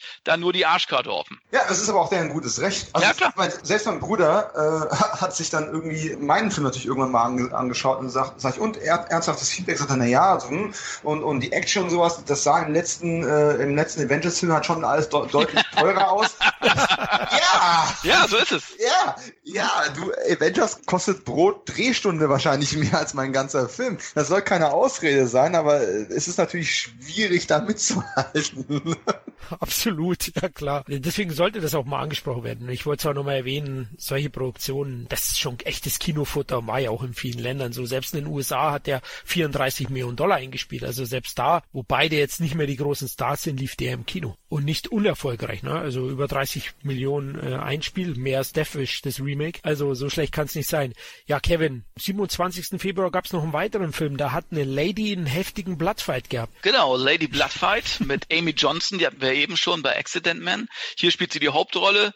So ein Turnierfight-Film, so eine Art Boyker bzw. Undisputed-Film, aber der auch ein bisschen tiefer geht, mit tollen Ausbildungsszenen, richtig geilen Kampfszenen, knallharte Kampfszenen. Also man denkt so, ah, wenn Frauen so gegeneinander fighten, ja, aber richtig gut. Also das ist der neue Bloodsport für mich. Richtig toll, kann ich nur empfehlen. Wer damals so Cynthia Roserock mochte und äh, da gab es ja danach, gab es ja dann nicht wirklich viel, zumindest was westliche Actionheldinnen anging. Und ich muss sagen, Amy Johnston füllt diese Lücke ohne weiteres. Ich muss sogar sagen, ich finde sie sogar besser als Cynthia Roserock. Mittlerweile sieht einfach klasse aus. Sie kann die Beine spreizen wie keine zweite. Und ich muss sagen, äh, okay. ich, ich, liebe, ich liebe Amy Johnston und guckt euch diesen Film an. Wow, du hast auch eine Art zu verkaufen. Okay, ich muss auch überlegen, gerade, äh, ja, ein Kampfsportfilm. Ja. Wir haben jetzt von einem Kampfsportfilm geredet, oder? Ja, ja, ja, ja. Ich, ich, ich werde versuchen, das meiner besseren Hälfte so zu verkaufen. Du, wir müssen die unbedingt sehen. So spreizt die Beine keine andere. Empfohlen von Kevin. Ja, das kriege ich irgendwie hin. Schauen wir mal, wie. Ja. Oh du hast auch noch was gesehen, oder? Ähm, ja, das eine oder andere. Am 1. Februar kamen zwei Filme auf DVD und Blu-ray direkt raus. Bei Tiberius war das. Der eine ist schon ein etwas älterer Titel von 2014, hat aber jetzt eben erst seinen, seinen Weg nach Deutschland gefunden. Der hat im Deutschen den wunderbaren Titel Evils Haus der toten Kinder was völliger Humbug ist. Ähm, der Film heißt im Original einfach Dark Awakening und ähm, ist so halb gut. Er hat nette Ansätze. Es ist das Regiedebüt von Dean Jones, den natürlich jeder kennt aus dem Make-up-Department von Star Trek 6, das unentdeckte Land und äh, Star Trek der Aufstand unter anderem. Also es ist eigentlich ein Mann für Make-up-Effekte. Das sieht man dem Film auch an. Das ist ein offensichtlich für kleines Geld entstandener gruselige Kinder-Geisterfilm auf einem Landhaus. Also ein junges Paar ist, ist gezwungen, in die Heimat des Familienvaters zurückzukehren und das Haus der Mutter quasi auf Vordermann zu bringen, um das dann zu verkaufen.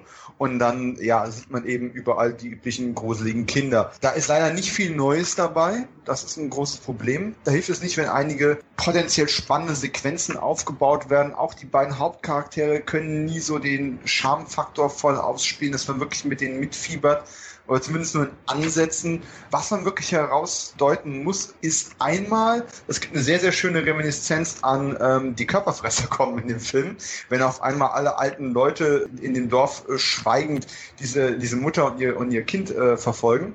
Und dann ist da noch äh, Lance Henriksen. Äh, wir haben vorhin den Begriff Motherfucking Henriksen, äh, also Motherfucking irgendwas schon äh, gebraucht und trifft auf Henriksen auch zu. Der hat im Endeffekt nichts zu tun, außer dauernd die Handlung zu erklären.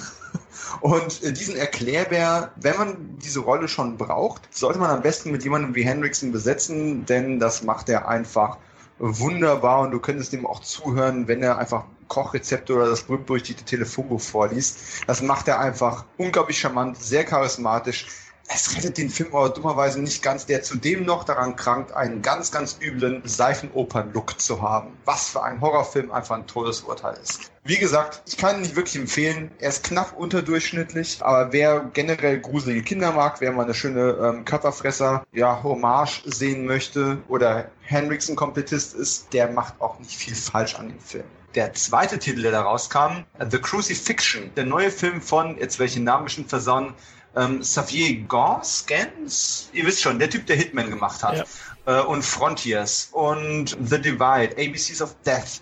Der hat also eine ganze Menge coole Horrorsachen schon gemacht und hat 2017 ähm, eben den äh, Crucifixion rausgebracht. Ein Exorzistenfilm, mehr muss man eigentlich nicht dazu sagen. Eine Reporterin ist hinter einem Fall von Exorzismus her, weil einfach die Frage auftaucht, hat man da eine Novizin zu Tode gefoltert oder war es ein Exorzismus, der schiefgelaufen ist. Der Film ist, wie man kaum anders erwarten kann, in echt schöne Bilder eingefangen. Ähm, das Ganze sieht ungemein hochwertig aus, obwohl das Budget wahrscheinlich auch übersichtlich gewesen ist. Aber mich haben zwei Dinge ungemein gestört an dem Film. Das erste ist, ein Teil der Bildästhetik ist, dass er quasi jeden Shot genau zentriert gemacht hat. Als ich es dann für, auch für meine Verlobte mal herausgedeutet habe, hat sie mal darauf geachtet, verdammt nochmal, wenn man ein Trinkspiel draus macht, jedes Mal, wenn man versucht, krampfhaft und vollkommen sinnfrei die Protagonisten irgendwie in die Mitte vom Bild zu rücken, man würde keine fünf Minuten überleben, bevor man mit Alkoholvergiftung eingeliefert wird. Das macht die Sache so ein bisschen kaputt. Ich frage mich, ist es einfach sein persönlicher Stil, der mir vorher noch nie so störend aufgefallen ist? Oder ist es einfach mit diesem Gedanken geschuldet, heutzutage gucken die Kids die Filme auf dem iPhone und dann muss man damit leben, dass man die wichtigsten Bildinhalte Inhalte irgendwo in die Mitte rückt. Das hat aber echt gestört irgendwann. Und das zweite war, es gab einen Haufen Anschlussfehler und äh, Logiklöcher, vor allem im Laufe des Films, wo man sich immer fragt, ah, musste das sein? Ja, da hätte ich handwerklich einfach mehr erwartet. Summa summarum, der Film mit dem schweren Titel The Crucifixion ist ein schöner Exorzismusfilm von den Bildern her, also von, von der generellen Qualität. Es wirkt alles sehr, sehr edel. Die Story ist auch solide.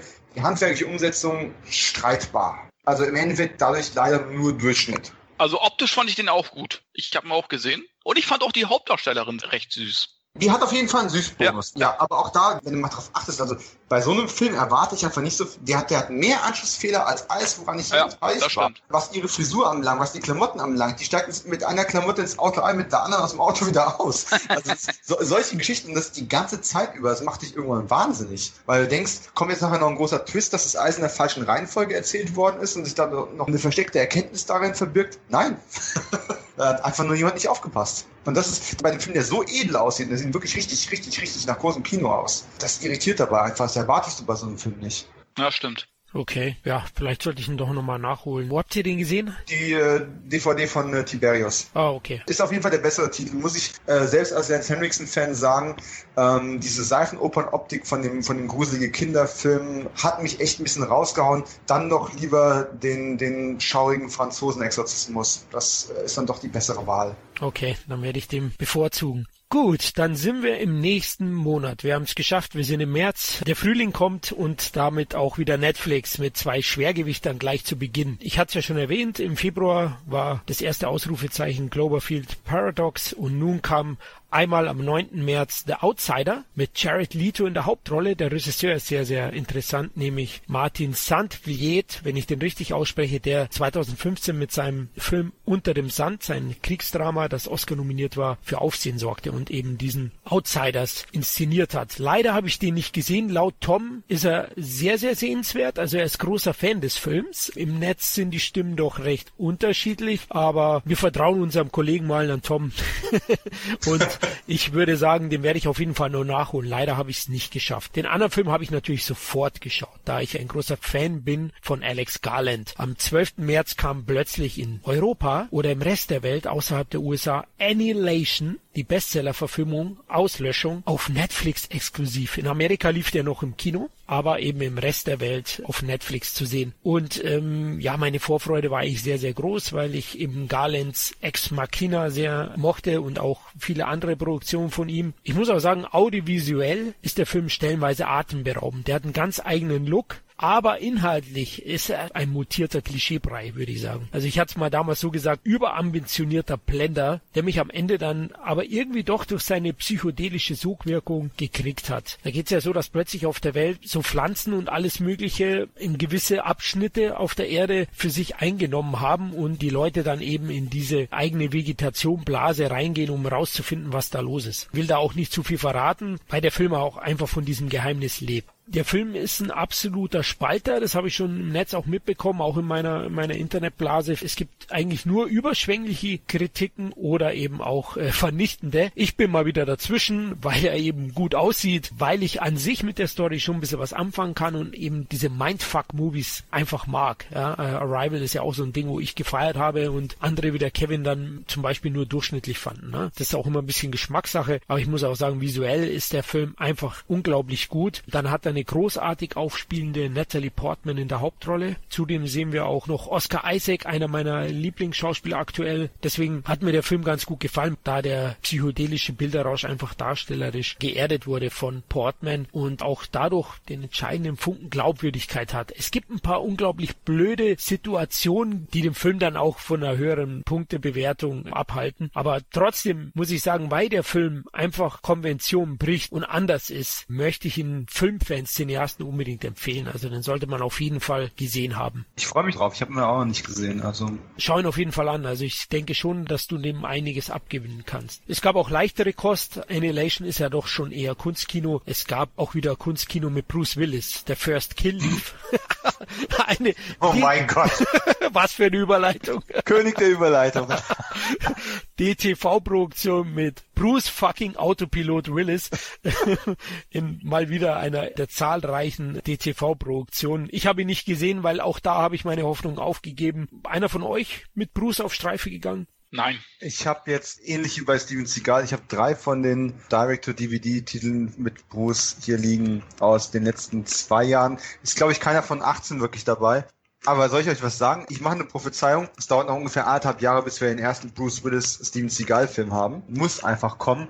Und so schrecklich ich auch vorhin über Killing Salazar mit Seagal gesprochen habe, der letzte Willis, den ich gesehen habe, war tatsächlich ein recht solider B-Action-Film. Und Bruce Willis war mit Abstand das Schlechteste an dem Film. Mit Abstand. Diese, diese extreme Langeweile und Arbeitsverweigerungshaltung, die der Mann inzwischen an den Tag legt, den wir mal alle bewundert haben, ist schockierend und macht mich richtig sauer. Muss man jetzt wirklich mal an der Stelle sagen. Precious Cargo hieß der. Ist jetzt, wie gesagt, kein 18er Titel, aber ganz ehrlich, die Blu-ray gibt man momentan für 5,99 hinterhergeworfen. Und es ist ein richtig solider Actionfilm mit Daniel Bernhardt fightet auch richtig schön da drin. Er ist ein toller Film für uns B-Action-Fans, aber Bruce Willis hätte nicht gelangweilter spielen können und nerviger, wenn man ihn dazu gezwungen hätte. Es ist wirklich, nee, also da, da, da freue ich mich ja noch mehr auf unseren Aikido-Moppel, über den kann man wenigstens ein bisschen schmunzeln. Das kann man ja nicht mehr ernst nehmen. Bruce Willis versucht man immer noch irgendwo ernst zu nehmen, aber es ist einfach gar keine Grundlage mehr dafür da der hat es wirklich geschafft, auch seinen Ruf, den er sich jahrelang erarbeitet hat, sich ein bisschen kaputt zu machen. Klar, jeder will Geld verdienen. Man sieht es ja auch an Robert De Niro, der macht ja auch manche Produktionen, du denkst, meine Fresse, muss er das,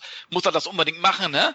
Aber ja, da kommen ja auch viele Kinoproduktionen ja auch wieder äh, hin und wieder noch dazu, ne? Wo er auch gut spielt. Aber bei Willis muss man sagen, da sieht's wirklich, der, er nimmt den Check und versucht da seine ein, zwei Drehtage da rumzukriegen.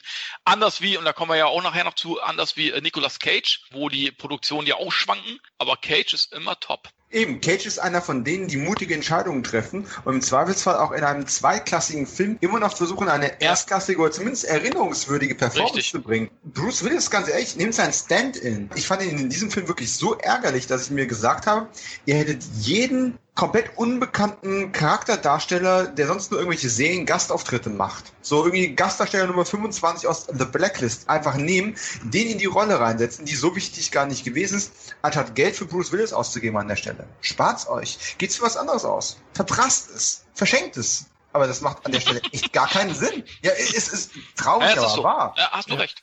Ja. Also da ich dann eben halt so Filme wie Split, da hoffe ich dann eben halt auch mal, dass so Regisseure, die er mag, ich denke mal, äh, er mag diesen Shamalalayan, ne? Shamalala, ne? Ja. Da glaube ich dann eben halt, da reißt er sich so ein bisschen am Riemen und macht dann nochmal eben halt so wirklich nochmal eine gute Performance. Aber bei diesen DTV-Filmen, ganz ehrlich, also ich guck's mir dann auch nicht mehr an. Also Glass werde ich mir natürlich auch nächstes Jahr anschauen, gar keine Frage. Ah, genau, Glass, Glass ähm, meinte ich. Deathwish ja, der war noch okay. Ich bin ja nicht mal der riesen Eli Ross-Fan. Nee, also Bruce Willis, sorry Florian, du hast eine ganz einfache Frage gestellt und bekommst jetzt in 10 Minuten Hasspredigt auf, auf Bruce Willis, aber es ist echt schwierig. Ja, das Schöne ist ja, ihr sprecht nur aus dem Herzen. Also ich sehe es genau wie ihr und ja, meine Überleitung war ein bisschen provokant, Kunstkino. Aber es ist auch Kunst, so spielen zu können, so gelangweilt. ja, ja, ja. Aber du hast ja noch was Besseres gesehen. Am 29. März 2018 ist Mayhem erschienen. Ja, ich habe ihn dank des Regisseurs schon ein bisschen früher gesehen. Aber Mayhem ist tatsächlich so ein Film, über den gar nicht so viel gesprochen wird. Und von daher kann man tatsächlich an der Stelle von einem kleinen Geheimtipp reden für Fans von Genrefilmen. Äh, ist auf DVD und Blu-ray inzwischen erschienen. Die Synchro kann ich noch nicht beurteilen, weil ich sie noch nicht gesehen habe. Aber Mayhem ist der neueste Film von Joe Lynch. Joe Lynch hat vor, oh Gott, ist es jetzt schon zwei oder drei Jahre her, den Film Everly rausgebracht. Äh, den, den ich geliebt habe den du zu Recht geliebt hast, den man beschreiben kann als stirb langsam in einem Raum besetzt mit Salma Hayek. Das ist im Endeffekt die ganze Story. Salma Hayek wurde damals von den Yakuza übel mitgespielt und muss versuchen, irgendwie lebend aus dem Apartment rauszukommen. Fand ich auch richtig gut. Mayhem ist genauso gut, aber komplett anders. Ähm, man sieht einfach die große Liebe, die Joe Lynch hat für Filmemacher wie eben John McTiernan und Michael Mann. Diese Ästhetiken und diese Bildsprachen, die spiegeln sich hier auf eine sehr effektive, aber wesentlich fast schon dynamischere und modernere Art irgendwo wieder. Und ähm, der Film nimmt sich viel Zeit für ein Setup. Im Endeffekt ist Steven Yeun direkt von, vom Set von The Walking Dead quasi gekommen, ist Anwalt an seinem letzten Arbeitstag. Er wird aus seiner Kanzlei quasi gefeuert und direkt bevor er mit seinem Zeug aus dem Laden rauskommt, bricht quasi ein äh, Virus aus, das quasi alle, alle Hemmungsbarrieren fallen lässt. Und kurioserweise hat diese Kanzlei äh, jemanden vertreten, der unter dem Einfluss von diesem Virus ein Verbrechen begangen und dann dafür freigesprochen worden ist, weil er kann ja nichts dafür. Ne? Hemmungsbarriere war ja weg. Und jetzt rächt sich das quasi, weil quasi das ganze Anwaltsbürogebäude jetzt von diesem Virus verseucht ist und alle quasi am Austickern sind. Und ich hasse ja Stories mit irgendwelchen Viren, die irgendwelche Menschen zum, zum Äußersten treiben, bla bla bla. Aber der Film ist anders. Und der ist einfach anders, weil er ein guter Unterhaltungsfilm ist, weil er, weil er Spaß macht und das mit einer schönen Ästhetik. Es ist keiner von diesen Filmen, die äh, versuchen, möglichst blutrünstig zu sein, obwohl es viel Blut gibt. Es gibt viel Wahnsinn. Aber es ist kein Horrorfilm. Es ist eigentlich ein Action-Drama-Ding mit vielen Komödienmomenten. Und es gibt so, so Szenen, wenn die einfach mal mittendrin fünf Minuten von dem, von dem Wahnsinn Abstand nehmen, um sich darüber zu unterhalten, ob jetzt, keine Ahnung, eine gewisse Band overrated ist oder nicht. Und, und, sich einfach über, über, über, den Musikgeschmack unterhalten. So Dave Matthews Band kann man ja nicht hören, das ist viel zu kommerziell und bla bla bla. bla. Und wenn dann in einer weiteren kritischen Szene dann genau diese Band angespielt wird, ist es einfach ganz, ganz große Liebe, weil da einfach sich jemand viel Gedanken drüber gemacht hat.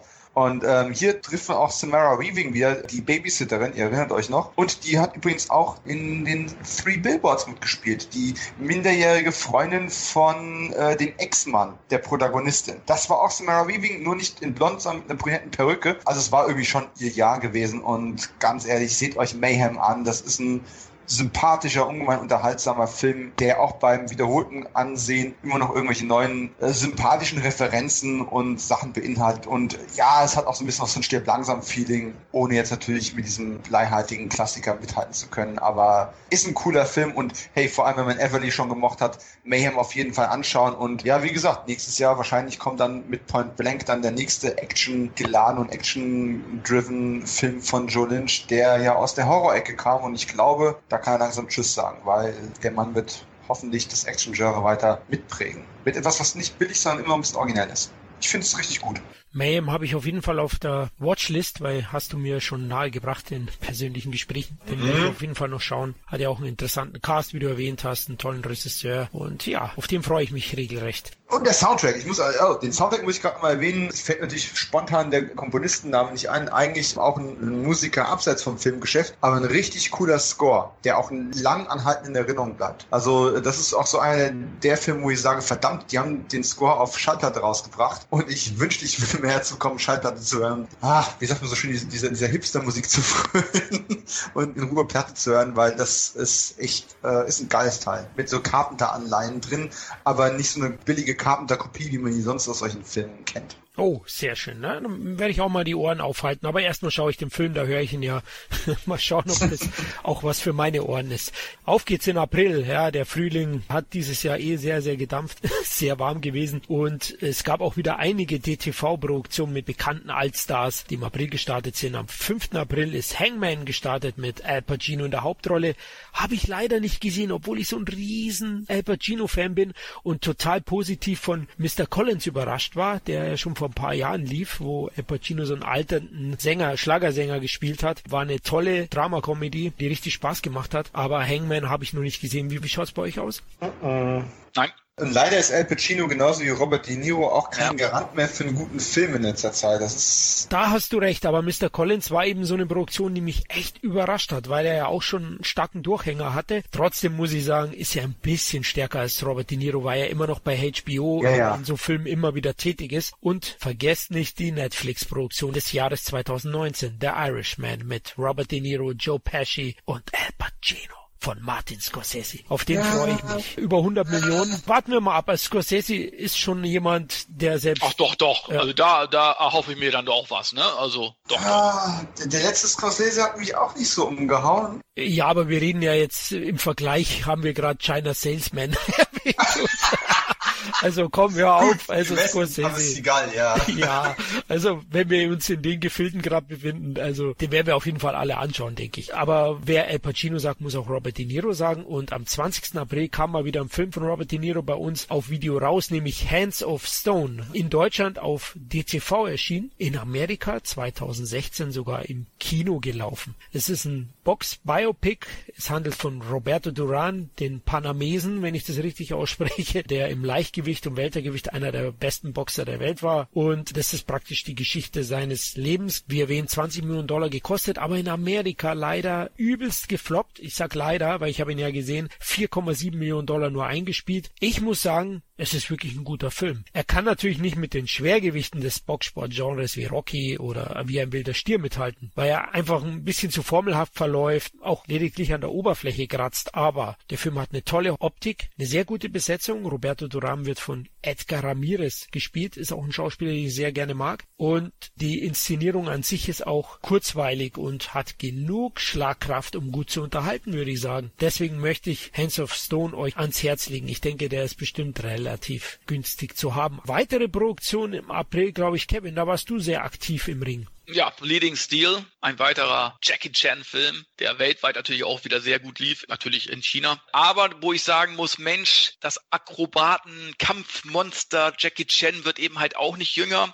Und das ist wieder so ein Film, der fängt sehr ernst an, also hat richtig geile erste 20 Minuten. Da geht's richtig ab, da wird aus allen äh, Rohren gefeuert und äh, dann verkommt der Film dann doch ein bisschen in Situationskomik. Ist ja auch so, eine, so ein Mix aus Superhelden, Science Fiction und Actionfilm und und ähm, hat eigentlich alle Zutaten, die so die ganzen Jackie Chan-Filme wie Der rechte Arm der Götter und so weiter hatten. Aber trotzdem, Jackie Chan ist nicht mehr ganz so glaubwürdig in seinen Stunts, auch in seinen Kämpfen, wenn es eben halt schnell geht von einem äh, Action-Set zum nächsten. Da muss ich sagen, da macht er jetzt im Film wie Forager eine bessere Figur in meinen Augen. Ist immer noch gut, aber er muss wirklich aufpassen, dass er das dann irgendwann nicht überreizt, das Ganze eben halt. Also die, dieser Film zeigt schon deutlich, dass er eben halt diese Rollen, dass er da mittlerweile Schwierigkeiten bekommt.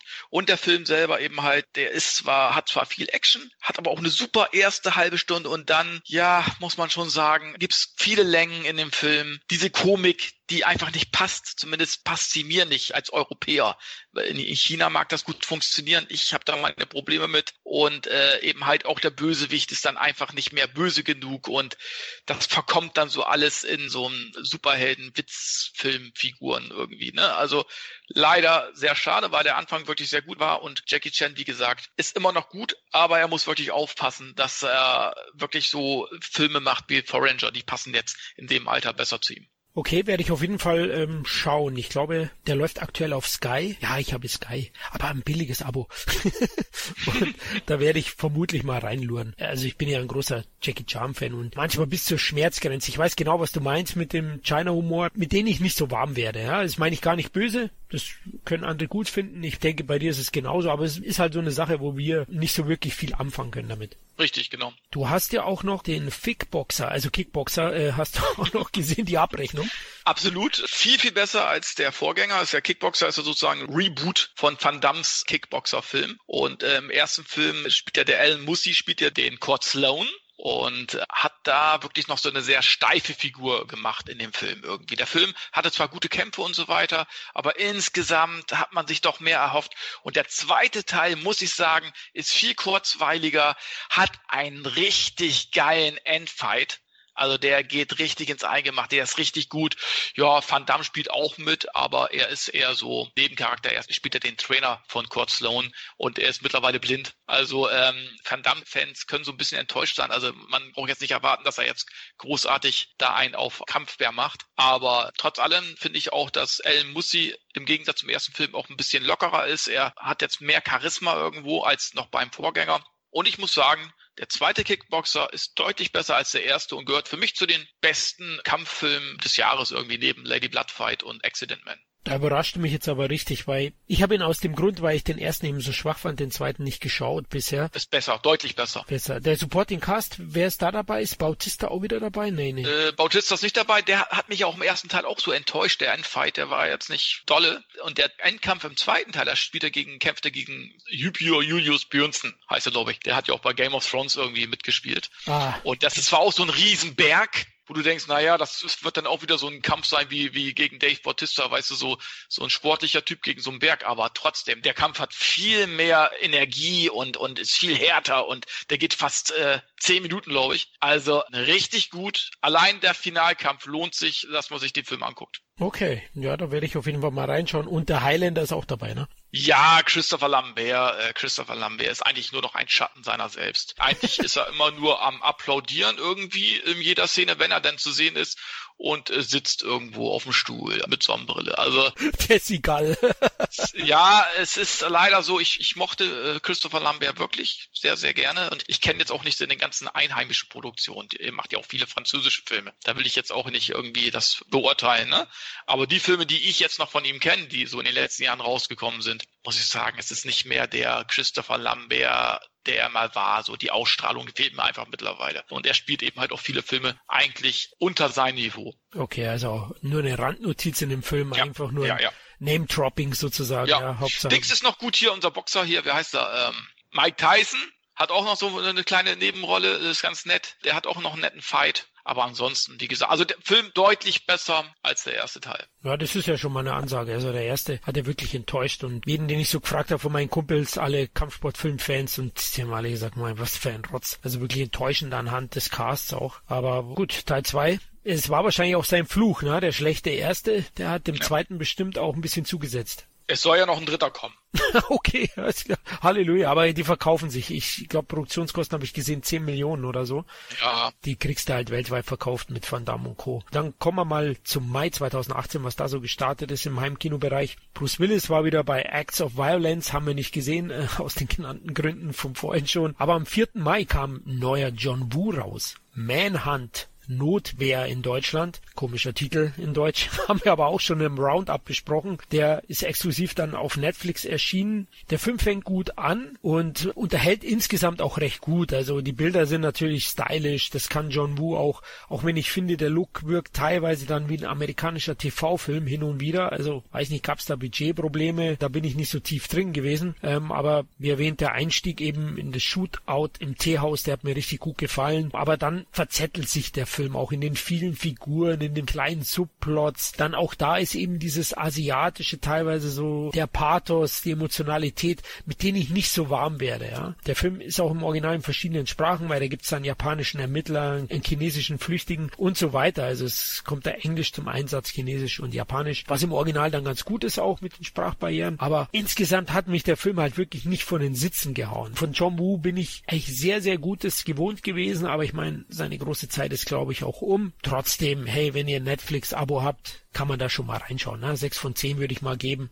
Ist okay. Dann Mitte Mai, Kevin, ist ein Film, der mich sehr stark interessiert, den ich leider nicht geschafft habe nachzuholen, aber Ethan Hawke ist immer eine Sichtung wert. Ich mag den sehr gerne. Wie ist denn 24 Hours to Live? Richtig gut. Also Leute, die John Wick mögen, würden auch an 24 Hours to Live ihren Gefallen dran finden, sage ich jetzt mal so, weil es ist ein Adrenalinfilm. Der geht von Anfang bis Ende, wird da geschossen, wird gehetzt. Es gibt viele, viele ähm, Kulissenwechsel von einer Stadt zur nächsten, weltweit, irgendwie James Bond-mäßig. Und Ethan Hawke macht ja viel DTV auch. Aber es sind immer qualitativ hochwertige DTV-Filme. Haben immer so ein Budget von, von ja. 10 bis 20 Millionen irgendwie. Und auch dieser Film macht richtig Spaß. Und äh, es ist Nonstop-Action. Allein das Finale geht zu so 15 Minuten, wo er so ein Hochhaus stürmt, wo der Bösewicht sozusagen sich verschanzt. Also kann ich nur empfehlen. Hat auch mit, mit Rod Rutger Hauer auch noch so einen schönen kleinen äh, Nebencast sozusagen, den man ja auch immer wieder gerne sieht. Kann ich nur empfehlen. Also Leute, für mich einer der qualitativ besten Direct-to-DVD-Filme des Jahres.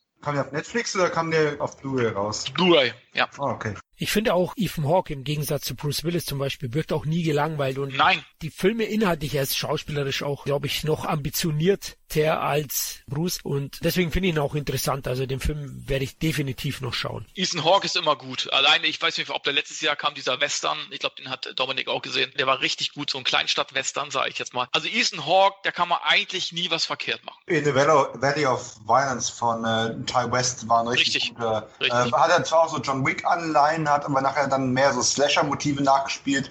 Mit dem vorhin schon erwähnten John Travolta in der Nebenrolle. Äh, der war auch richtig gut. Hey, bei dem Titel, ganz ehrlich, Deep Cuts, 24 Hours to Live, werde ich mal als Double Feature mal angucken mit 24 Hours to Kill. Ein Film, der in Deutschland den Titel In Beirut sind die Nächte lang mit Lex Barker. 1965 oder 66. Einfach wegen der Titelähnlichkeit. Hat nichts mehr zu tun, aber ich fand es einfach einen netten Witz. Es könnte einen Culture Clash geben, ja. ja. oh Gott, oh Gott. Lex Barker, Ethan Hawke. 24 Hours. ja, Ethan Hawke immer ambitioniert und Dolph Lundgren und John Glom Van Damme auch. Nach Universal Soldier sind sie zusammen im Blackwater U-Boot. Ja, da muss ich sagen, da hat man natürlich werbetechnisch das Beste draus gemacht natürlich. Ne? Dolph Lundgren und Jean-Claude Van Damme nach Universal Soldier wieder in einem Film. Ne? Ja, das ist leider nicht ganz so. Dolph Lundgren hat äh, Screentime von fünf Minuten, aber trotz alledem, der Film ist gut gemacht, ist gute DTV-Action, spielt natürlich größtenteils in einem U-Boot, also in irgendwelchen äh, Metallgängen natürlich. Da wird dann eben halt geschossen. Van Damme kämpft sich so äh, eben halt von einem Raum zum nächsten in Die Hard Manier, ohne dass es jetzt spektakulär ausfällt. Ich meine, was willst du auch machen in so einem U-Boot? Lundgren hat ja damals mit Agent Red, ich weiß nicht, ob den noch jemand kennt, aus dem U-Boot-Film gemacht. Da kannst du halt nicht so viel Spannung erzeugen. Es ist einfach so. Aber Van Damme spielt zumindest engagiert, das muss man sagen. Man nimmt ihn noch den Action Hero ab und Lundgren ist in diesem U-Boot gefangen und Van Damme holt ihn dann raus, damit Lundgren ihn dann helfen kann im U-Boot sozusagen. Das Problem ist, Lundgren killt dann zwei Wachen und dann verabschieden sie sich wieder voneinander. Also die hätte Van Damme auch selber noch erledigen können, die zwei. Also den Aufwand, den er betreibt, um Lundgren zu befreien, ist höher als das, was Lundgren ihm nachher bietet an Hilfe. ne? aber trotzdem Lundgren netter Auftritt, aber trotzdem, es ist ein Van Damme-Film und kein Van Damme-Lundgren-Film. Es ist nette DTV-Action, aber Van Damme hat dieses Jahr noch was Besseres rausgebracht. Hm, ich muss an der Stelle aber tatsächlich auch nochmal einen kleinen Shoutout Richtung äh, Koch Media ähm, raushauen, die endlich mal diese Sendung sponsern sollten, so oft wie wir sie erwähnen. Aber die haben das sehr charmant gemacht, finde ich, dass sie den Regisseur Pascha Patricki exklusive Interviews mit ihm gebracht haben und die dann äh, über Facebook quasi als, als Marketing-Tool für Blackwater eingesetzt haben, weil der ist ja eigentlich Kameramann und hat da, glaube ich, sogar sein Regiedebüt gegeben mit dem Film, wenn ich mich nicht sehr irre, oder? Ja, genau, war so. Ich habe es gerade mal nachgeschlagen, ganz faul. Und das fand ich eigentlich sehr, sehr charmant gelöst. Ändert natürlich nichts daran, dass wir gerne mehr Dolph gesehen hätten. Na, das ist halt immer so das Grundproblem. Aber letzten Endes, Dolph ist ja jetzt dann bei Aquaman auch wieder unter Wasser. Vielleicht ist das Wasser jetzt ein neues Element. Man weiß es ja nicht. Vielleicht ist es so ein Glücksbringer. Ich, ich habe letztens einen Post gesehen und das war so ein bisschen, bisschen demütig von Van Damme äh, auf, ich glaube, auf Facebook. Da hat er geschrieben, der Dolph schafft es immer wieder. Und damit meinte er eben halt, dass Dolph jetzt wieder die großen Kinoproduktionen, dass er immer wieder ja. irgendwie es schafft, in großen Kinoproduktionen zu kommen, was Van Damme ja eigentlich nicht mehr wirklich schafft. Auch mit Hilfe von Slice Alone, ist ja egal. Ne? Mhm. Aber Lundgren schafft es immer wieder auch, nicht nur, er ist ja ein DTV-Action-Held, ist er ja sowieso, aber er schafft es eben halt auch immer wieder in großen Produktionen zu landen, was Van Damme nicht mehr gelingt. Und ich muss sagen, er zeigt eben halt seinem Kollegen Respekt, den mhm. Dolph Lundgren. Und man weiß ja von früher, damals zu Universal Soldier 1 Zeiten, dass die beiden sich nicht so, die haben sich eben halt auch als Konkurrenten gesehen, wie damals auch Stallone und Schwarzenegger. Und das hat sich jetzt mittlerweile im Alter auch gelegt. Ja, und ich finde das auch sehr, sehr sympathisch von ihm. Ja. Und letzten Endes, wenn er dann noch so Interviews liest, wie das mit James Wan, wo der gesagt hat, hey, Masters of the Universe war einfach so saucool, ich musste ja. doch so können besetzen. Ja. Dann muss ich sagen, hey, Respekt, Mann. Da, da ist doch ein Filmfan, der Filme macht. Ja. Das ist doch geil. All my money. Ja. ja. Ja, James Wan, das ist wieder ein eigenes Thema, aber geil, ja, dass der Lundgren jetzt die Chance bekommt, da auch nochmal. Ich denke zwar, er ist ein bisschen demütiger und bodenständiger als Van Damme, ja, deswegen tut er sich ein bisschen leichter auch. Ah, bei Van Damme bin ich mir nicht immer sicher, ne? Man denkt nur an Expendables, ne, an eins, wie er da dann aus gewissen Gründen nicht teilgenommen hat, weil er sich manchmal selber, oder sein Ego ist sich manchmal selber im Weg. Naja, er hatte eben halt auch noch, noch eine schöne äh, Amazon Prime Serie, darf man auch nicht vergessen, Van Damme. Ja. Eine recht hochwertige. Leider hatte sich, war sie nicht erfolgreich. Ja, ja. erfolgreich war, kann man nicht mal wirklich sagen. Ne? Sie ist ja wirklich breit geliebt worden, aber das ist ja das Problem mit den Streaming-Serien. Du weißt nie genau, wie erfolgreich die wirklich sind. Es gibt keine Quotenmeter, es gibt kein gar nichts und die Streaming-Anbieter äh, legen ihre Zahlen einfach nicht offen und vielleicht war es zu experimentell, vielleicht war die Zeit rum. Vielleicht haben die aber auch gesagt, hey, eine Staffel, man soll es nicht überreizen, wer weiß, ob das nicht dann irgendwie in der zweiten Staffel schon tot läuft. Und äh, ja, alle sind weitergezogen, von damit was Neues gemacht und auch Atensio, der, der Regisseur, der das gemacht hat, die Serie, hat ja auch eine coole neue Serie am Start. Also alles gut am Ende, ne? Ja, dann lass uns zum Juni kommen, 2018 und da war Rocco Sifredi mal wieder im Einsatz. Wer kennt ihn nicht von uns? ähm, der berühmte Pornodarsteller und es gab eine Doku auf Netflix von ihm. Die ist zwar schon von 2016, aber kam in Deutschland dann erst 2018 raus. Eben auf Netflix und Dominik, du als großer Fan, darf ich das jetzt überhaupt sagen? also als großer Fan und das bei Rocco. Das ist eine sehr schöne Überleitung mal wieder, Florian. 30 Zentimeter groß, ja. sehr subtil. Ähm, Danke.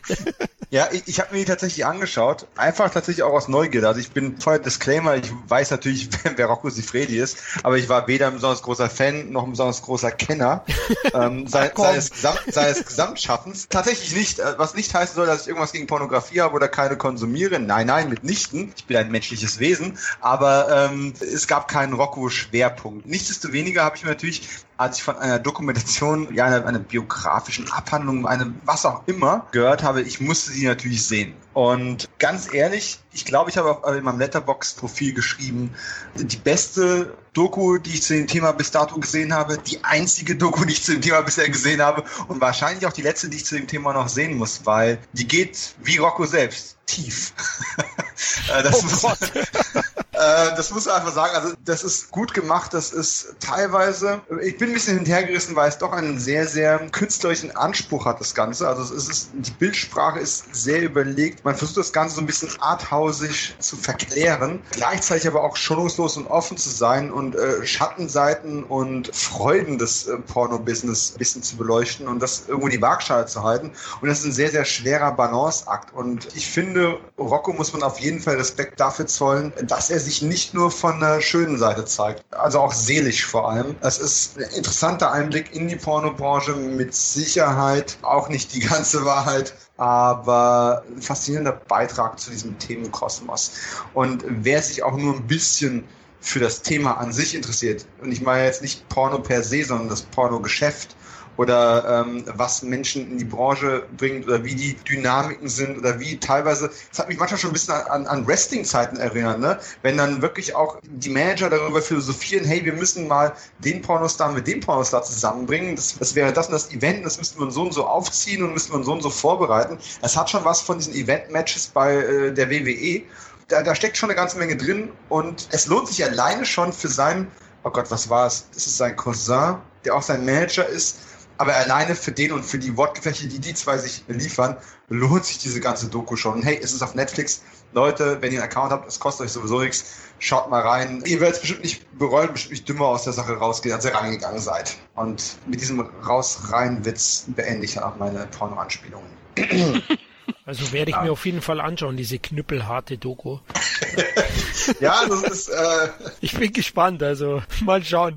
Ich weiß, wir bringen jetzt die üblichen Zoten, die man von uns auch erwarten würde, aber es ist schon, wie gesagt, das Einzige, was mich ein bisschen gestört und rausgerissen hat, ist dann teilweise doch dieser sehr, sehr künstlerische, verspielte Ansatz mit Zeitlupenaufnahmen, mit der, mit der Musik und wie das alles eingesetzt wird.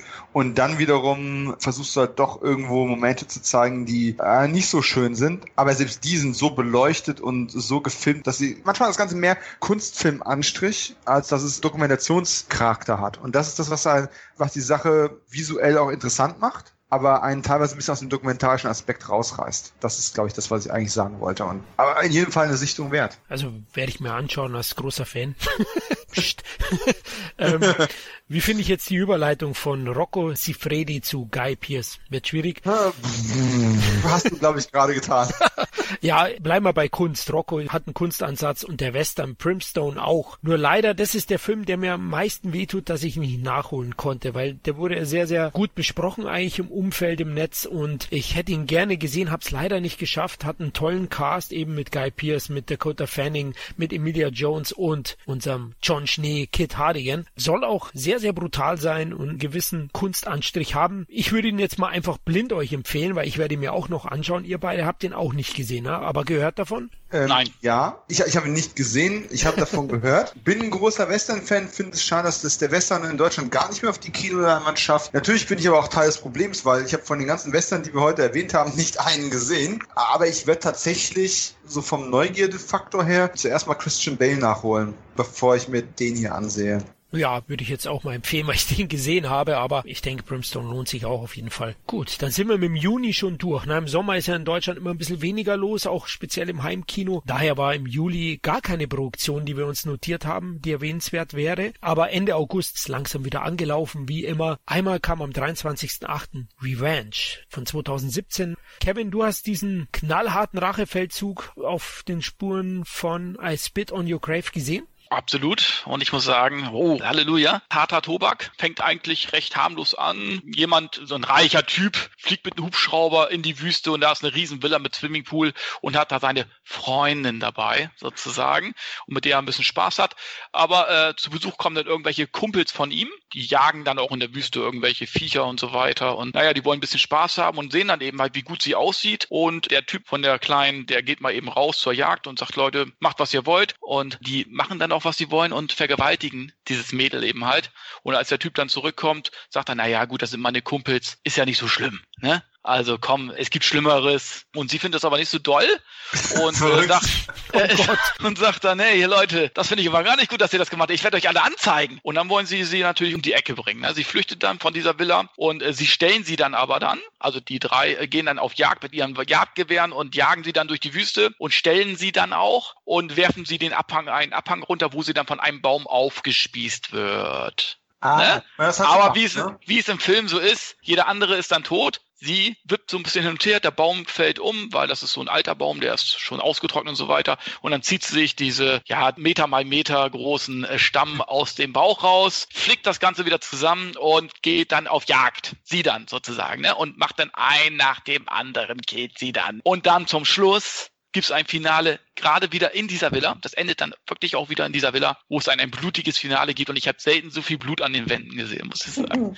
Ein Gemetzel. Ja, also wie viele Einschüsse jemand ertragen kann, ich weiß es nicht. Sehr viele anscheinend. Da ist daher so viel Blut, dass sie sich so durch das Haus hetzen. Die, die hetzen immer wieder durch die Gänge und rutschen dabei aus, weil überall schon zu viel Blut liegt. Also wer richtig harte, harten Rache-Actioner sehen will, äh, Thriller, ich glaube, der das kommt aus Frankreich, der Film dem sei dieser Film ans Herz gelegt, aber es ist nicht für schwache Gemüter. Und das Schöne dabei ist ja eigentlich, dass es ein Frauenfilm ist. Also auch eine, eine ja, weibliche Filmemacherin, die diesen Film umgesetzt hat.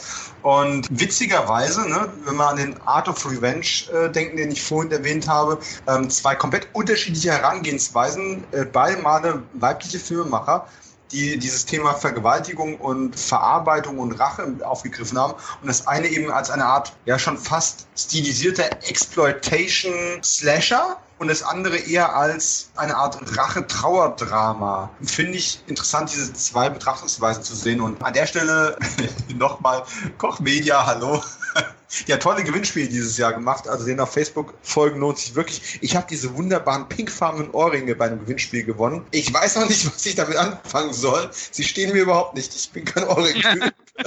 aber, aber der Film wirkt, auch die, die Vergewaltigung wird ja letzten Endes nur angedeutet. Und das reicht ja auch völlig aus. Ne? Und man merkt schon, dass es eben halt auch eine Frau äh, diesen Film gedreht hat und das einfach auch mal aus einer ganz anderen Perspektive zeigt. Mhm. Und äh, wirklich auch sehr interessant. Und wie gesagt, du freust dich über jeden Kill, den diese Frau nachher macht. Ist aber witzig, oder? Die Vergewaltigung in Art of Revenge ist vollkommen ungeschminkt gezeigt worden, auch von einer Frau. Und ich hatte das Gefühl sogar, dass sie mit Absicht noch länger drauf fällt, um auch dem letzten klar zu machen, dass da nichts sexy dran ist. Auch mhm. gar nichts. Ist vielleicht ein schönes Double-Feature, die zwei Filme zusammen zu sehen. Danach ist man auf jeden Fall verstärkt genug für die nächsten paar Tage. Ich wollte gerade sagen, klingt anstrengend, ja, auf jeden Fall. Date Night.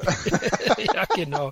Kevin, weil du es gesagt hast, am Ende, dass alles voller Blut ist, erinnert mich ein bisschen an Django Unchained. Da gibt's ja auch dann... Oh ja. Ja, so kannst du es ungefähr vorstellen, ja. ja da gibt's ja auch dann eine richtige Gewaltorgie. Also werde ich mir auch anschauen, war mir aber jetzt für einen Blindkauf zu experimentell vom, vom Also ich werde mir irgendwann noch kaufen, weil ich fand den echt, der war echt gut. Muss man echt sagen. Ich möchte eigentlich auch noch eine, eine Blu-ray von haben. Und sei es nur, dass ich hier tatsächlich irgendwann mal ein Double-Feature mache. Art of Revenge. Erst die etwas bedrückende, realistische Herangehensweise und dann eben Revenge als inoffizielle Fortsetzung mit dem Spaßfaktor, wenn man denn sowas als Spaß bezeichnen kann. Ja, wenn wir schon bei etwas schwer zugänglich sind, Dominik, am 31.08. ist The Endless erschienen. Du hast ja oh, sogar ja. einen Podcast dazu gemacht. Erzähl mal, warum? Ja, ich halte mich an der Stelle tatsächlich relativ kurz, weil wir ja tatsächlich einen ganzen Podcast zu, äh, na, nicht nur The Endless haben, sondern auch zu den Filmemachern Justin Benson und Aaron Moorhead die damit ihren dritten Spielfilm vorgelegt haben, nach äh, Resolution und der Monsterromanze Spring. Und ich bin einfach durch Zufall und relativ spät ein Riesenfan von den beiden Filmemachern geworden, weil die in Resolution dem ausgelutschten, wir setzen zwei Schauspieler in eine Hütte und schauen mal, was passiert, billig Film ganz neue Aspekte abgewonnen haben. Kein Film hat mich mehr aufgeregt und fasziniert wie Resolution in dem Jahr, in dem ich ihn gesehen habe. Und Spring ist einfach wunderschön anzusehen und clever. Und da dachte ich mir, hey, wenn jetzt The Endless kommt, das kann ja nur toll sein. Und das ist es auch. Und das, wenn es etwas gibt, was ich an The Endless bereue, dann dass die Jungs bald kein Geheimtipp mehr sind, mit dem man angeben kann, sondern dass hoffentlich bald alle wissen, was für interessante Filmemacher die sind. Äh, um was geht es? Kurz gesagt, zwei Brüder sind vor zehn Jahren einer Art UFO-Todeskult-Sekte entkommen Der eine hat es immer ein bisschen bereut, der andere ist sie da weggekommen. Der ältere äh, ist derjenige, der die Flucht initiiert hat. Und dann erhalten sie beide einen Tape zugespielt, das quasi suggeriert, dass die ähm, Sektenmitglieder in diesem Camp immer noch am Leben sind, obwohl die vor zehn Jahren rituellen Selbstmord begehen wollten. Und äh, der jüngere Bruder überzeugt dann seinen Älteren, nochmal für einen Tag und eine Nacht in dieses Camp zurückzugehen. Mit der Vergangenheit quasi abzuschließen, die Leute nochmal zu sehen, herauszufinden, was passiert ist. Und schließlich erklärt er sich dazu bereit, sie fahren zurück. Und ab da wird's echt seltsam, wie es eben sich für die Filme von Benson Moore einfach gehört. Äh, ich habe manchmal gehört, die Charaktere wären schwer zugänglich, das konnte ich überhaupt nicht nachvollziehen. Äh, die beiden Filmmacher spielen quasi auch dieses Bruderpaar. Man merkt einfach, dass die beiden auch viel von ihrem eigenen Leben mit eingebaut haben. Es ist originell, es ist äh, um die Ecke denken angesagt, selbst wenn am Ende überraschend viel erklärt wird für einen Benson Moorhead-Film, bleibt immer noch genug Spielraum. Es ist eine faszinierende Prämisse und es ist einfach der Beweis dafür, dass kostengünstiges Genre-Mix-Kino weder billig aussehen muss, noch dumm sein sollte. Und ist einfach ein Musterbeispiel für gute Genrekost.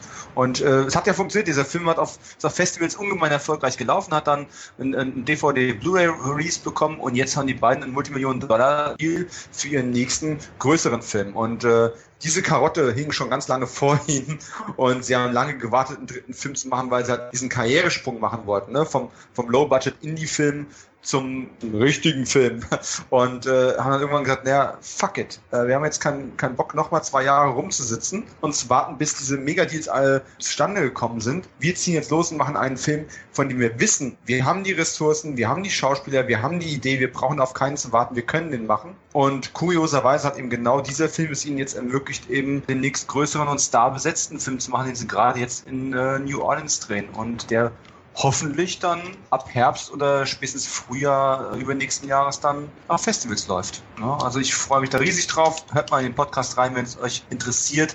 Eine schöne Limited Edition von äh, Meteor Films, die habe ich bei Art of Revenge schon erwähnt, mit tonnenweise Bonusmaterial. Lohnt sich, wenn man schräge Genre-Mixturen mit Indie-Budget mag. Das ist halt irgendwie so die Grundvoraussetzung. Ansonsten kann man ja warten, bis dann nächstes Jahr Synchronic äh, rauskommt. Da haben sie immerhin Anthony Mackie von äh, den Avengers und Jamie Dornan in den Hauptrollen. Also von daher, ihr könnt auch darauf warten, aber bis dahin schaut euch die Endless an. Ja, ich muss ihn mir schon anschauen, um den Podcast danach zu hören. Ne? Ich habe ihn ja bisher vermieden, weil klar, ihr spoilert dann auch ein bisschen im späteren Bereich. Gegen Ende, ja. ja. ja. Aber ist auf jeden Fall auch auf meiner Watchlist. Ja, September 2018. Hm, da haben wir nicht so viel gesehen. Zweimal war Sigal aktiv, einmal als China Salesman, hatten wir kurz erwähnt, und einmal in The Asian Connection. Beide wohl nicht erwähnenswert, aber der Kampfzopf war wieder unterwegs mit seiner Futterluke. Ja, des Weiteren gab's dann Kevin, The Hurricane heißt. Ich glaube, in einem Roundup hast du den schon den Hörern nahegebracht. Auf jeden Fall. Äh, Hurricane Heist ist recht gut budgetierter Heist-Film, der bloß im Sturm spielt. Und ähm, ja, Maggie Grace kennen wir ja aus The Taken, aus der Taken-Reihe, spielt die Hauptrolle und da wollen eben halt so eine Terroristengruppe überfällt eine Militärbasis, weil die Militärbasis altes Geld vernichtet, also Geldscheine, die keiner mehr haben will. Und diese Geldscheine wollen die aber klauen, bevor sie entwertet werden. Und Maggie Grace und noch zwei Brüder wollen das verhindern und es ist ein netter Film. Die Effekte sind so zwischen gut und scheiße, sage ich jetzt mal, ja. Äh, mal super und mal wiederum, wo du sagst, oh, pff, diesen CGI-Sturm kannst du irgendwann nicht mehr sehen. Ne? Aber äh, insgesamt ist viel Action drin. 45 Millionen Dollar hat der Film gekostet, also er ist auch recht gut ausgestattet und er macht Spaß. Also es ist jetzt nichts Besonderes. Es ist, war auch ein Riesenflop im Kino, aber ähm, Rob Cohen zum Beispiel ist der Regisseur, der kann eben halt solche Filme auch inszenieren. Der hat schon viele hochbudgetierte Filme gedreht und der Film macht Spaß. Aber man soll jetzt sich auch nichts super Tolles irgendwie erwarten. Aber für einen super DVD-Abend ist er definitiv geeignet. Kann man sich angucken. Also ich bin ja ein großer Rob Cohen-Fan der 90er. Äh, alles, was so ab 2001 kam, sowohl sein Mumie-Film, dieser fürchterliche Alex Cross, das war alles nicht mehr so meins. Ne? Hurricane Heist hat mich so ein bisschen noch interessiert von der Thematik her. Das Casting ist ganz interessant, aber Ah, Pflichtguck oder nicht Pflichtguck? Das ist die Frage. Ne? Ja, einen mu muss man nicht sehen, ne? Also muss man nicht unbedingt sehen, aber er macht Spaß. Und wenn man einen netten Actionfilm äh, sehen möchte, das ist sozusagen, man kann, ihr kennt ja Hard Rain Was Hard Rain im Wasser ja. ist, ist uh, The Hurricane heißt im Sturm bloß halt noch eine Stufe schlechter vom Film her, sozusagen. Aber, ne? aber könnte man nicht sagen, Hurricane heißt, wäre der beste Rob Cohen-Film seit Fast and the Furious? Weil ja, na, was kann man auch? Ja, ja, kann man sagen. Also ich, ich mochte ihn in den 90er auch lieber. Ne? Dragonheart war super, Daylight war super, ja. Triple X war gut. Also äh, danach kam da nicht mehr so viel Gutes. Ne? Aber man kann schon sagen, von den neueren Sachen ist Hurricane heißt natürlich der beste Rob Cohen-Film, definitiv. Auf jeden Fall war nicht nur Rob Cohen in den 90ern groß, sondern auch Sean Reno. Und der Nebelmann mhm. ist im September 2018 erschienen. Den habe ich tatsächlich erst die Tage gesehen. Auch da habe ich eine signierte DVD bei Koch Media gewonnen. Ich hatte da echt einen Lauf. Also meine Freundin hat es gewonnen, hat es mir geschenkt. Und ich habe mir gedacht, oh, der Nebelmann, pff, ja, mal gucken. Weil diese Euro-Krimis ja doch immer so ein Hit-and-Miss-Spiel sind. Ich fand den vor allem zu Beginn großartig. Ähm, also um was geht's? Ist, äh, wir sind in einem kleinen Bergdorf, irgendwo zwischen Nebelschwaden verborgen. Da geht nicht viel ab. Es gibt eine religiöse ja, Sekte, möchte ich sie fast nennen, so ein paar Hardliner äh, in dem Ort, aber die sind alle auch relativ harmlos. Und eines Tages verschwindet eben ein Mädchen. Und ähm, es wird ein Sonderermittler eingeschaltet, der von außerhalb kommt und dieses ganze Dorfidyll quasi und die Lupe nimmt, ähnlich wie bei Twin Peaks auch, nur nicht ganz so schräg. Und der versucht eben die Medien da zu mobilisieren, um quasi Druck auf den potenziellen Entführer des Mädchens auszuüben. Und wir folgen dann teilweise der Geschichte dieses Ermittlers, der in einer Rahmenhandlung bei Jean Renault, der einen Psychologen spielt, quasi schon zum Verhör sitzt. Also der Ermittler selber wird verhört von dem Psychologen. Und parallel folgen wir auch der Story von einem Lehrer, der mit seiner Familie erst in diese Gegend gezogen ist, also eigentlich auch ein Fremder ist und der dann ähm, relativ bald verdächtigt wird, was mit der Entführung zu tun zu haben und dessen Leben dadurch komplett auf den Kopf gestellt wird. Viel viel mehr sollten wir zur Story eigentlich gar nicht sagen. Die Hauptdarsteller sind großartig. Jean Reno macht es natürlich gut auf dem, auf dem Poster.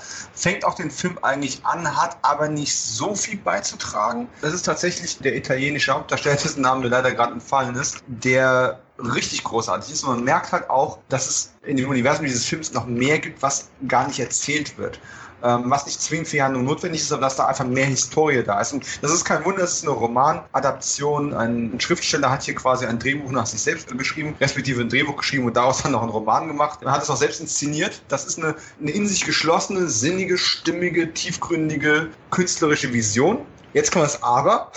Äh, das Aber ist das Ende, wie bei relativ vielen solcher Thriller, hat mir nicht so gefallen. Äh, da habe ich ein bisschen, ein bisschen Problem mit. Ich weiß nicht, ob ihr das vielleicht auch die Erfahrung damals gemacht habt. Ein anderer Genre No-Film, äh, die purpurnen Flüsse ist ja sehr populär immer noch. Und ich hatte ja die purpurnen Flüsse, ich habe ihn seit damals nicht mehr gesehen, aber ich fand ihn damals richtig, richtig stark. Visuell, vom Storytelling her, das Pacing, das Schauspiel. Aber das Ende, der Plot-Twist, hat mich überhaupt nicht überzeugt. Ich fand das unglaublich dämlich und einen Hahn herbeigezogen. Und ganz so schlimm ist das hier vielleicht nicht, aber es hat mich irgendwie daran erinnert. Vielleicht wegen Jean Renault, keine Ahnung. Aber das Ende, ich nehme es nicht vorweg, das, das wäre ein fieser Spoiler. Aber schaut euch an, ist definitiv für mich wahrscheinlich der beste europäische Kriminal-Thriller des Jahres. Ich habe auch im Fernsehen nichts groß anderes gesehen, was dem irgendwie gleichkommt. Und wenn der Film ein Gutes getan hat, dann, dass ich eigentlich voll Lust hätte, mit dem Ermittler nochmal eine, eine Fortsetzung oder einen anderen Film zu sehen. Und dass ich äh, erwäge, mir ein, zwei Bücher von dem Autor zu kaufen, weil ich finde, der hat eine interessante Stimme. Und hey, wer generell gerne äh, Krimis und Thriller anschaut oder die Puppenflüsse mochte, der macht mit der Nebelmann mit Sicherheit auch nichts verkehrt. Ist wie gesagt bei Koch Media auf äh, Blu-ray, DVD und auch VOD erschienen. Ja, klingt doch interessant. Purpurnflüsse mochte ich auch und ich fand das Finale auch misslungen, ja, die Auflösung. Da habe ich dir sogar recht, ja, hat mich regelrecht geärgert, weil es den Film dann für mich doch runtergezogen hat. Nebelmann ist schon auf meinem Radar, aber auch nicht wirklich auf höchster Stufe, ja, also. Ich würde ihn schon empfehlen ungeachtet des Endes, was mir nicht gefallen hat. Es ist eine wirklich interessante Art, die Story zu erzählen und wie er teilweise wirklich dreigleisig fährt und den Protagonisten immer mal wieder wechselt. Du weißt lange Zeit nicht, obwohl du eigentlich so ein umfassendes Bild bekommst, wie der Hase läuft. Und am Ende war es sogar so, ich, ich hab, muss auch sagen, ich habe ihn gesehen, sehr spät in Nacht, ich war ungeheuer müde. Ich bin mal ganz kurz eingenickt, äh, was nicht an dem Film lag, sondern wirklich komplett an mir, wo ich dann sage, ey, das ist doch gar nicht etabliert worden, wo kommen wir jetzt mit der Entwicklung her, wo dann tatsächlich meine bessere Hälfte sagen muss, nee, nee, erinnerst du dich, da wo du gesagt hast, ich schlafe nicht, das war der Moment, wo sie das etabliert haben. Das war da.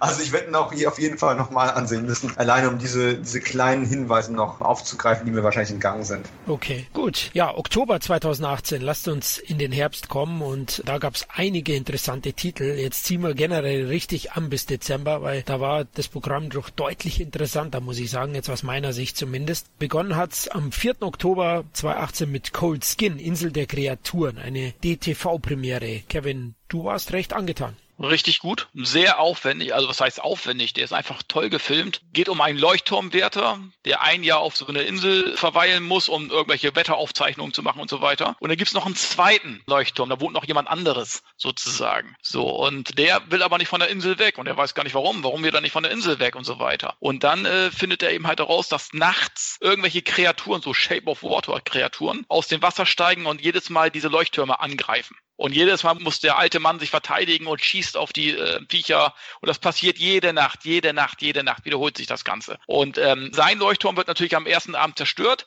und er tut sich dann mit dem alten Mann zusammen und äh, sie kämpfen dann jede Nacht sozusagen gegen diese Kreaturen. Und dieser alte Mann äh, hält sich aber auch noch ein dieser Kreaturen, eine weibliche Shape of Water, die er dann, naja, wo man sagen, was früher Schäfer mit ihren Schafen gemacht haben, macht er eben halt mit dem Fisch.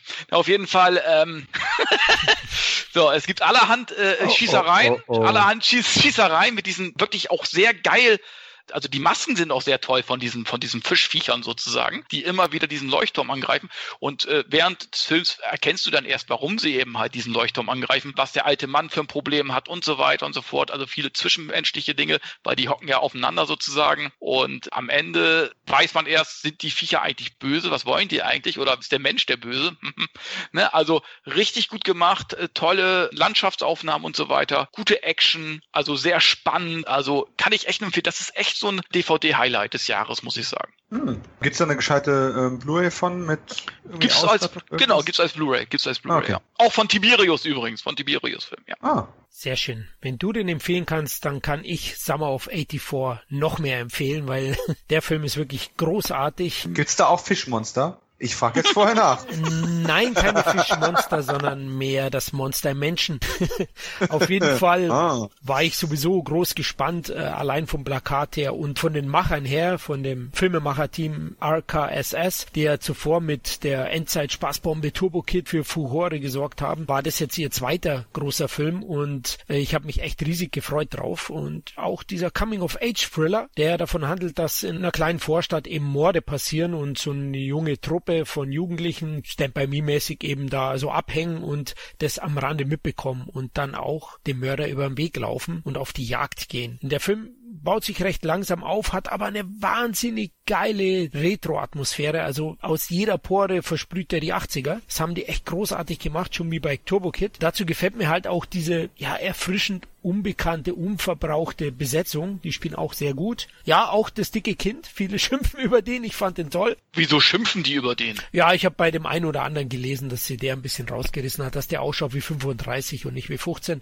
ist ein bisschen übertrieben, aber wie erwähnt, der Film baut sich recht langsam auf, aber das macht er sehr, sehr gut und hat einen straffen Spannungsbogen auch. Und ich hatte es schon auch in einem Roundup erwähnt, vor allem das unvorhersehbare, äußerst intensive What the fuck Ende erhebt den Film nochmal zu einem einfach größeren Werk für mich und daher für mich auch einer der besten Filme des Jahres sogar, unabhängig von Kino oder Heimkino. Also mir hat er echt gut gefallen, richtig gut und für mich auch der deutlich bessere Film als Super Dark Times. Das ist auch so eine kleine... What? Ja, hat mir definitiv besser gefallen. Fand den auch gut, aber Summer of 84 ist dank dem Finale einfach für mich nochmal der rundere, der erinnerungswürdigere Film. Oh, interessant. Bin ich gespannt. Also, weil ich habe Summer of 84 leider noch nicht gesehen, bin ja aber auch durchaus ein Verfechter dieser Art von Stand-by-me-ischen Filmen. Die gibt's ja nicht so sehr viele. Und äh, ich bin sehr, sehr, sehr gespannt. Ja, ich kann ja alles nur bestätigen, was du gesagt hast. Tolles Retro-Feeling, so ein bisschen auch das Fenster zum Hof, Remake kann man schon fast sagen, so oder Detektivgeschichten, Goonies ist da mit drinne und natürlich dann auch ein Finale, wo du sagst, uh, das schlägt dir schon in den Magen, ne? Auch wenn es ein bisschen vorhersehbar ist, meiner Meinung nach. Trotz allem eine tolle DVD-Premiere, kam ja auch in tollen Editions raus, der Film. Ja, Kaufpflicht eigentlich in der einen Edition. Ja. Die VHS-Edition gibt's ja zum Beispiel, glaube ich, nicht mehr. Das ist so schrecklich. Die sind schnell weg und die sind jetzt wieder in. Ich habe halt nur das Platzproblem, deswegen hole ich mir da jetzt nicht alles in VHS-Edition. Ja. Das ist halt auch ein Problem, aber ja, sie wissen, wie sie uns immer wieder schröpfen. ja, fürchterlich. Ich meine, letztendlich ist es, ist, ist toll, dass selbst B- oder C-Movies aus den 80ern heutzutage in tollen, aufwendigen Mediabook-Editionen wieder aufgelegt werden, aber ganz ehrlich, die hätte man vor 15 Jahren als DVD für 5 Euro nicht mitgenommen. Heute geben wir freiwillig 30 Euro dafür aus, damit wir ein schönes Mediabook fürs Regal haben. Und irgendwann fragt man sich, verdammte Schande, sie haben mich doch irgendwo wieder erwischt. Also, aber es ist schön, wenn, wenn neue Indie-Filme, und das ist ja im Endeffekt auch ein kleiner Indie-Film, äh, Summer of 84, äh, in so aufwendigen, ja, mit Liebe gemachten Editionen einfach auch rauskommen. Am 19.10. hat mal wieder Netflix zugeschlagen. Die haben davor zwar auch einige Produktionen gehabt, wie Wolfsnächte, die ich aber leider nicht geschafft habe und die laut Netz auch gar nicht so gut sein sollen. Aber man muss sich ja mal seine eigene Meinung bilden.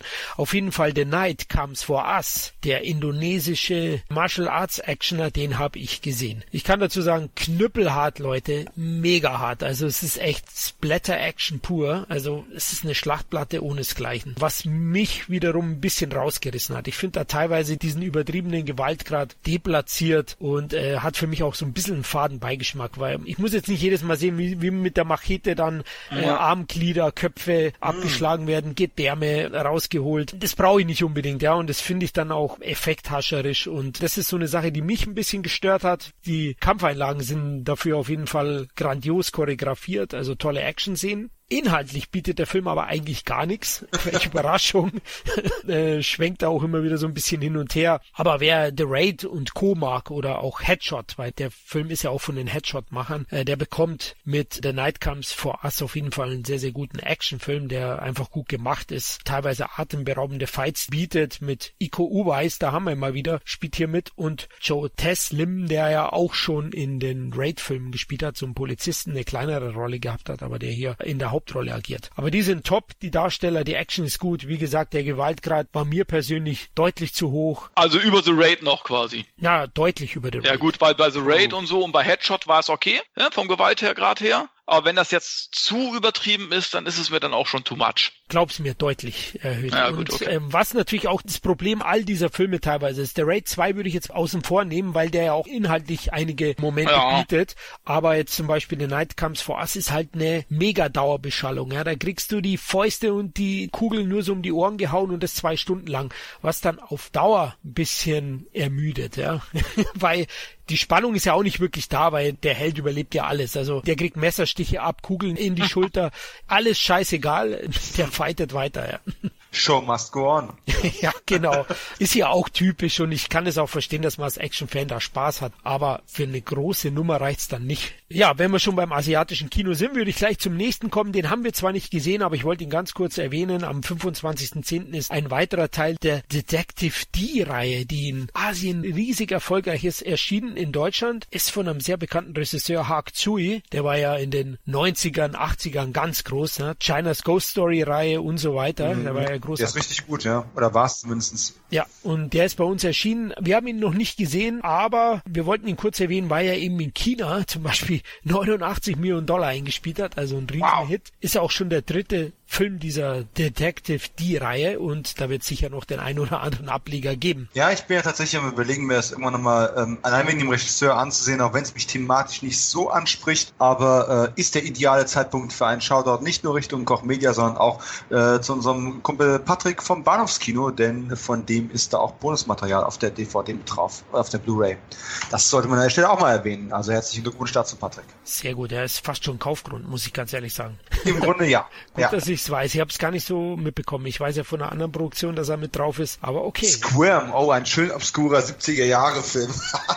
Und noch ein anderer. Aber zu denen kommen wir, glaube ich, noch. Ja, Kevin, du hast den Wildling besucht im Oktober. Wildling, äh, für mich absolut die beste DVD-Premiere des Jahres, kann man schon sagen. Äh, ich habe ein wunderschönes Mediabook hier stehen. Äh, ist vom Fritz Böhm, ein deutscher Filmemacher, der vorher der Mondmann, glaube ich, gemacht hat. Das war auch so ein deutscher Kurzfilm. Und ich muss sagen, es ist so eine Mischung aus Coming of Age und Fantasy und Horrorfilm. Ich will eigentlich gar nichts zu der Geschichte sagen, weil das eigentlich, man, man verrät zu viel, wenn ich jetzt irgendwie anfange, über die Story zu erzählen, weil da äh, einige Überraschungsmomente würde ich dann vorwegnehmen irgendwo, ne? gerade so bei dem Film. Ich kann die IMDb-Bewertung von 5,5 überhaupt nicht verstehen. Der Film ist super. Liv Tyler spielt zum Beispiel auch mit, ist eine tolle äh, Schauspielerin. Brad Duff äh, spielt mit. Belle Poley, die spielt so ein Mädchen sozusagen, das aus der Gefangenschaft sozusagen befreit wird und dann erst herausbekommt, wer oder was sie wirklich ist. Sie spielt da so ein Mädchen, aber ist ja mittlerweile auch schon, glaube ich, fast 30. Also ähm, toller Film. Ich kann ihn nur empfehlen. Tolle Landschaftsaufnahme, tolle Creature-Effekte, wenn sie denn da sind. Großartig gespielt kann ich wirklich nur empfehlen. Das ist wirklich so ein Geheimtipp. Ich will auch wirklich nicht viel verraten. Also ähm, gibt's irgendwie jetzt auf, auf DVD, Blu-ray und was ich was alles. Also mhm. holt ihn euch. Ich möchte gerade noch ergänzen, du hast mir mal einen Trailer geschickt und ich muss sagen, es hat mich auch von der Bildsprache her ja. äh, absolut mitgerissen. Ich würde eigentlich jedem, der das jetzt hier hört und der den Film noch nicht auf dem Radar hat, empfehlen, den Trailer nicht ja. zu sehen, ja. weil auch ohne den Film geguckt zu haben, habe ich das sichere Gefühl, dass der Trailer ungefähr 85 Prozent äh, aller Wendungen vorwegnimmt. Und das äh, ist einfach ungemein schade. Eben, wenn, ich, wenn, ich, jetzt, wenn ich jetzt über die Story am, ja. gerade am Anfang passiert schon Wendungen und das ja. ist schade, wenn man das irgendwie jetzt vor, vorwegnimmt. Also lasst euch einfach mal, ich habe den Film geschenkt bekommen, habe den gesehen, ohne Vorwarnung mhm. und ich muss sagen, ich war richtig begeistert. Das kommt echt selten vor äh, in letzter Zeit. Ich mache das jetzt ähnlich. Ich warte jetzt eine Weile, bis ich den Trailer vergessen habe. Ich, hab die, äh, ich werde mir nicht das Mediabook holen, sondern für mich das die normale Blu-ray, weil Bonusmaterial gibt es nicht so viel, aber die werde ich mir einfach kaufen, nebenhin legen, bis ich den Trailer komplett verdrängt habe und dann wird der irgendwann mal im Player landen und äh, mich hoffentlich begeistern.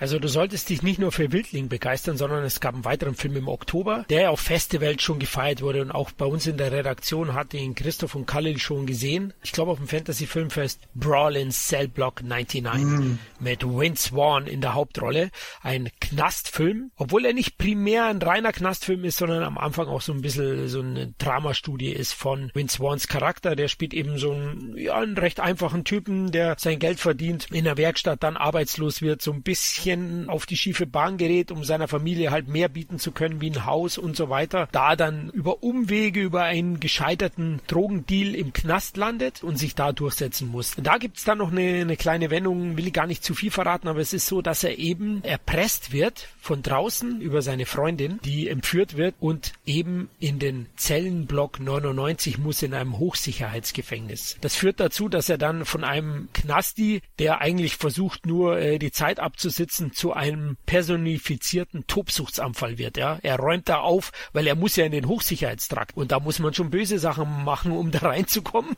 Und der Zellenblock 99 ist dann auch noch der schlimmste im Hochsicherheitstrakt. Da muss man natürlich auch noch ein paar Sachen machen. Und der Film ist Grindhouse-Kino pur. Also es ist auch eine Schlachtplatte, also immens brutal, aber nicht so inflationär wie eben in The Night Comes for Us in diesem indonesischen Actioner, sondern hier ist es gut portioniert verteilt, dass es so stark schockt, auch immer wieder, ja, wenn er dann ausbricht, wenn er dann äh, sich zur Wehr setzt im Knast gegen Wärter, gegen Mithäftlinge, gegen jeden eigentlich, dass das wirklich eine unglaubliche Sogwirkung auf den Zuschauer hat, ja, und das einen richtig mitnimmt. Hierzu muss ich natürlich ganz klar sagen, ihr müsst die Uncut-Fassung sehen. Ich habe die UK-Scheibe dann am Ende jetzt gesichtet über einen Kumpel und habe mir den dann da angeschaut, aber es gibt ja gute Neuigkeiten. Caplight bringt den Uncut auf einem Mediabook raus, also da lohnt sich vielleicht auch mal 25 Euro auszugeben, um den Film sich zu holen, denn es lohnt sich definitiv. Vince Vaughn spielt Wahnsinn, er ist eine wahre Naturgewalt und wütet durch den Film, er zermalmt alles, was sich in seinem Weg kommt und das glaubt man gar nicht, weil, hey, Vince Vaughn, ist das nicht der Comedian? Ist das nicht der aus Voll aus die Nüsse? Ja, genau. hey, der Film war auch brutal. Ich liebe ihn. genau, das habe ich auch gedacht, ja, aber er überzeugt, hey, mit Klatze rasiert, mit seinen harten Zügen. Und das hat man gar nicht so in dem Film oft mitbekommen. Ey, der Typ ist 1,95 groß. Ja, das ist echt ein Viech, ähm, wenn du den gegenüberstellst. Oder man hat die anderen Schauspieler alle ausgewählt und sind nur 1,60. Also, also es ist wirklich Wahnsinn und er spielt großartig und ist natürlich auch das Herzstück des Films. Aber auch visuell, der Regisseur ist ja unglaublich interessant. Ich habe den Bone Tomahawk mir jetzt geholt, noch nicht gesehen. Dominik, du bist, glaube ich, ein großer Fan, ja? Absolut. Äh, S. Craig Sana hat einen sehr, sehr langen Weg zurückgelegt, um überhaupt ins Filmgeschäft reinzukommen. Er hat schon viele Bücher veröffentlicht und hat Jahre gebraucht, um Bone Tomahawk überhaupt realisieren zu können. Er wollte es auch als Regisseur unbedingt machen. Er hat einen Produzent gebraucht, der an ihn glaubt. Kurt Russell hat sehr, sehr früh daran geglaubt und hat jahrelang schon erzählt, hey, wisst ihr, was ich auf meinem Tisch liegen habe? Der Film heißt Bone Tomahawk. Allein der Titel hat einfach schon für ein breites Grinsen überall äh, gesorgt. Und der Film ist ja im Prinzip auch ganz ähnlich. Da gibt es, äh, in diesem Western gibt es Gewaltspitzen,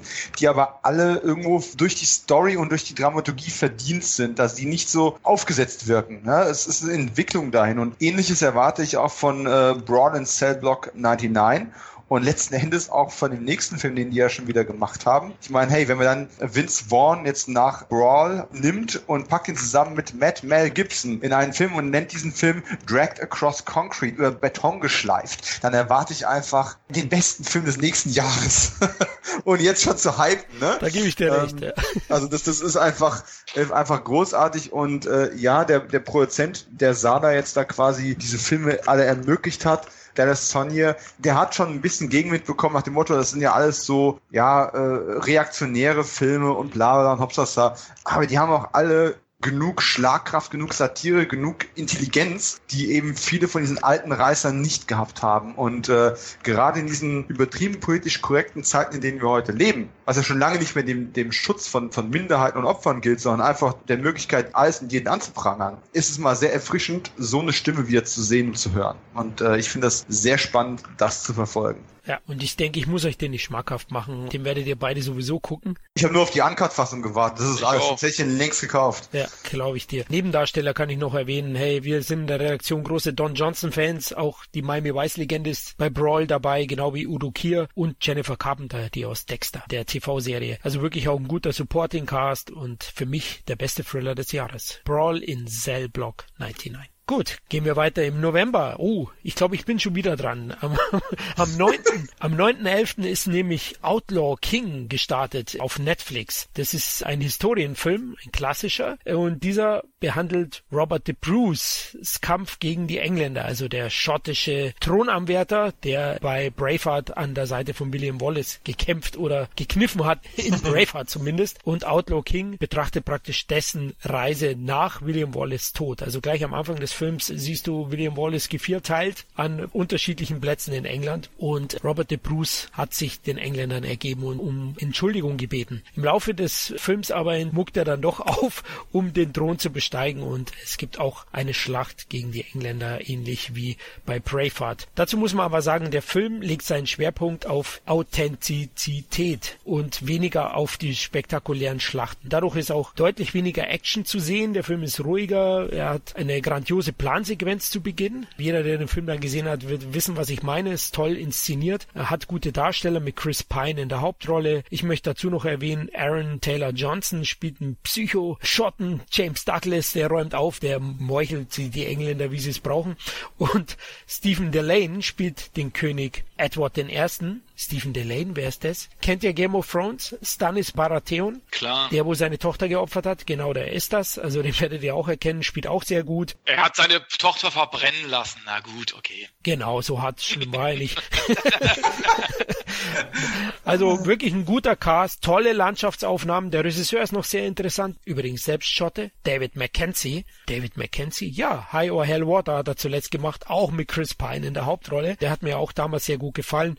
Also da hat Netflix schon einen interessanten klassischen Historienfilm produziert, der definitiv im Kino nicht viel Geld eingespielt hätte. Also wenn man den Film sieht, der ist eben deutlich ruhiger erzählt. Es wird auch eine gewisse Distanz zu den Figuren aufgebaut, dass man nicht so emotional mitgeht wie bei Braveheart mit Mel Gibson. Na, das ist schon deutlich, deutlich publikumswirksamer inszeniert. Da ist der Film doch viel realistischer gehalten und er hält sich auch an geschichtliche Fakten deutlich mehr. Ich habe das extra nachgelesen. Also da bekommt man dann auch nochmal einen Hintergrund zu Robert de Bruce, der ganz klar nicht so war, wie er eben in Braveheart großteils dargestellt wurde. Und deswegen finde ich, als Kontrastprogramm zu Braveheart ist der Film auf jeden Fall sehenswert und wer ein Netflix-Abo hat, darf gerne Outlaw King mal anschauen. Hm. Ja, mich interessiert die Geschichte. Also von daher wird das früher später auch kommen. Ich meine nur, dass mich die Laufzeit ziemlich abgeschreckt hat. Das ist ein generelles Netflix-Problem. Zwei Stunden geht der. Ja. Okay. das ist ja heutzutage schon okay. ja, ja, ja. Da, da kommen wir gleich noch drauf. Okay. Ja, Laufzeitprobleme hat Escape Plan 2 eigentlich nicht, Kevin. Und der hat andere Probleme, oder? Naja, äh, man sieht eben halt den chinesischen Einfluss auf diesen Film, weil die Geldgeber sind jetzt irgendwelche Leute aus China und der Regisseur, ein Regisseur, der eben halt auch viele Bruce Willis Filme, glaube ich, oder DTV-Filme von Bruce Willis Regie führt. Das ist ja ein Qualitätssiegel.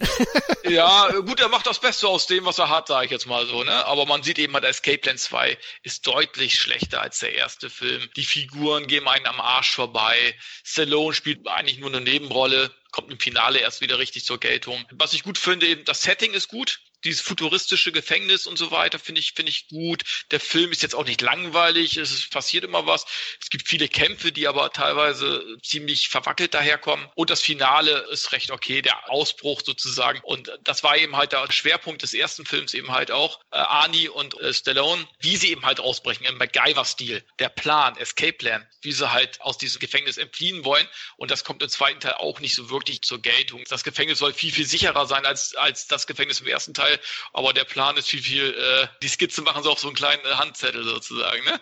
Also ähm, das passt dann nicht und auch die Auflösung des Bösewichts und so weiter so vorhersehbar und auch so unlogisch und unrealistisch. Trotz alledem ist es ein Stallone-Film, hat bei mir deswegen schon so einen Bonuspunkt irgendwo und man kann sich den angucken, sollte aber zu keinem Zeitpunkt einen gleichwertigen Film wie dem ersten Film erwarten. Ich möchte gerade mal, ich habe den Film noch nicht gesehen. Ich habe auch noch gar nicht so den starken Drang, ihn zu sehen. Für mich ist einfach das große Problem, Escape Plan hat einfach gepunktet mit dem Zusammenspiel mit Arnold Schwarzenegger. Arnold Schwarzenegger war ja. so cool wie schon lange nicht mehr in dem Film, obwohl er eigentlich die Nebenrolle hatte, hat er ganz auf die Show gestohlen und du hast einen coolen Bösewicht. Und all diese Elemente lässt du jetzt in der Fortsetzung quasi weg, packst auf das Cover noch den Spruch ja. drauf, he's back, was eigentlich eher ein Riff auf Schwarzeneggers Catchphrase ist da habe ich ein bisschen ein Problem mit. Aber ich wollte, weil du es auch gerade äh, ja nochmal gesagt hast, er macht das Beste aus dem, was er bekommt. Der Regisseur ähm, Stephen C. Miller bekommt immer relativ viel Prügel für diese Filme, die er da gemacht hat.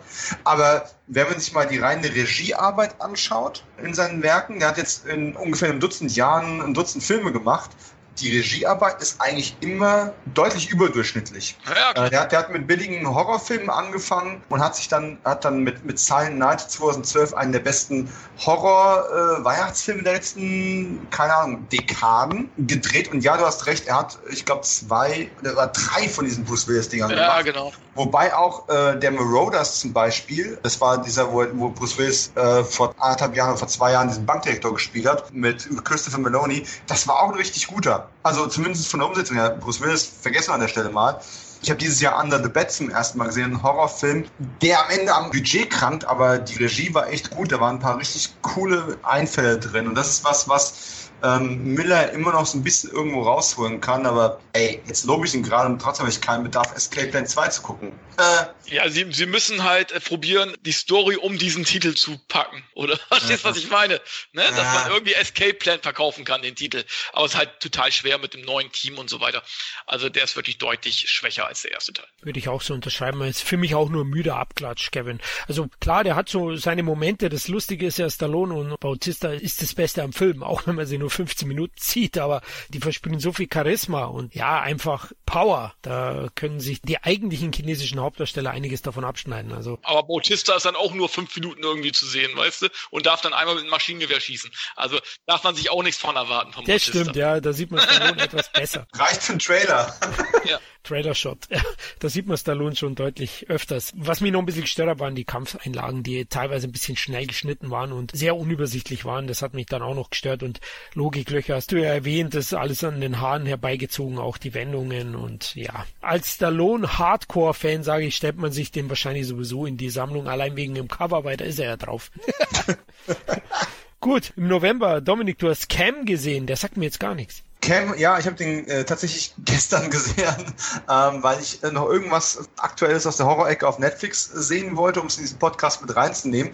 Und da kommen wir wieder zum Thema Laufzeit. Ich habe einfach feststellen müssen, unglaublich viele Netflix-Filme, weil Laufzeit ja keine Rolle mehr spielt und je länger du auf Netflix bist, desto besser für Netflix. Äh, deswegen tendieren viele Filme momentan meiner Meinung nach dazu, einfach 10, 15 Minuten länger zu sein, als sie eigentlich sein müssten. Es gab so viel tolle Auswahl. Äh, was hätte jetzt mein letzter Film des Jahres noch sein können? Ne?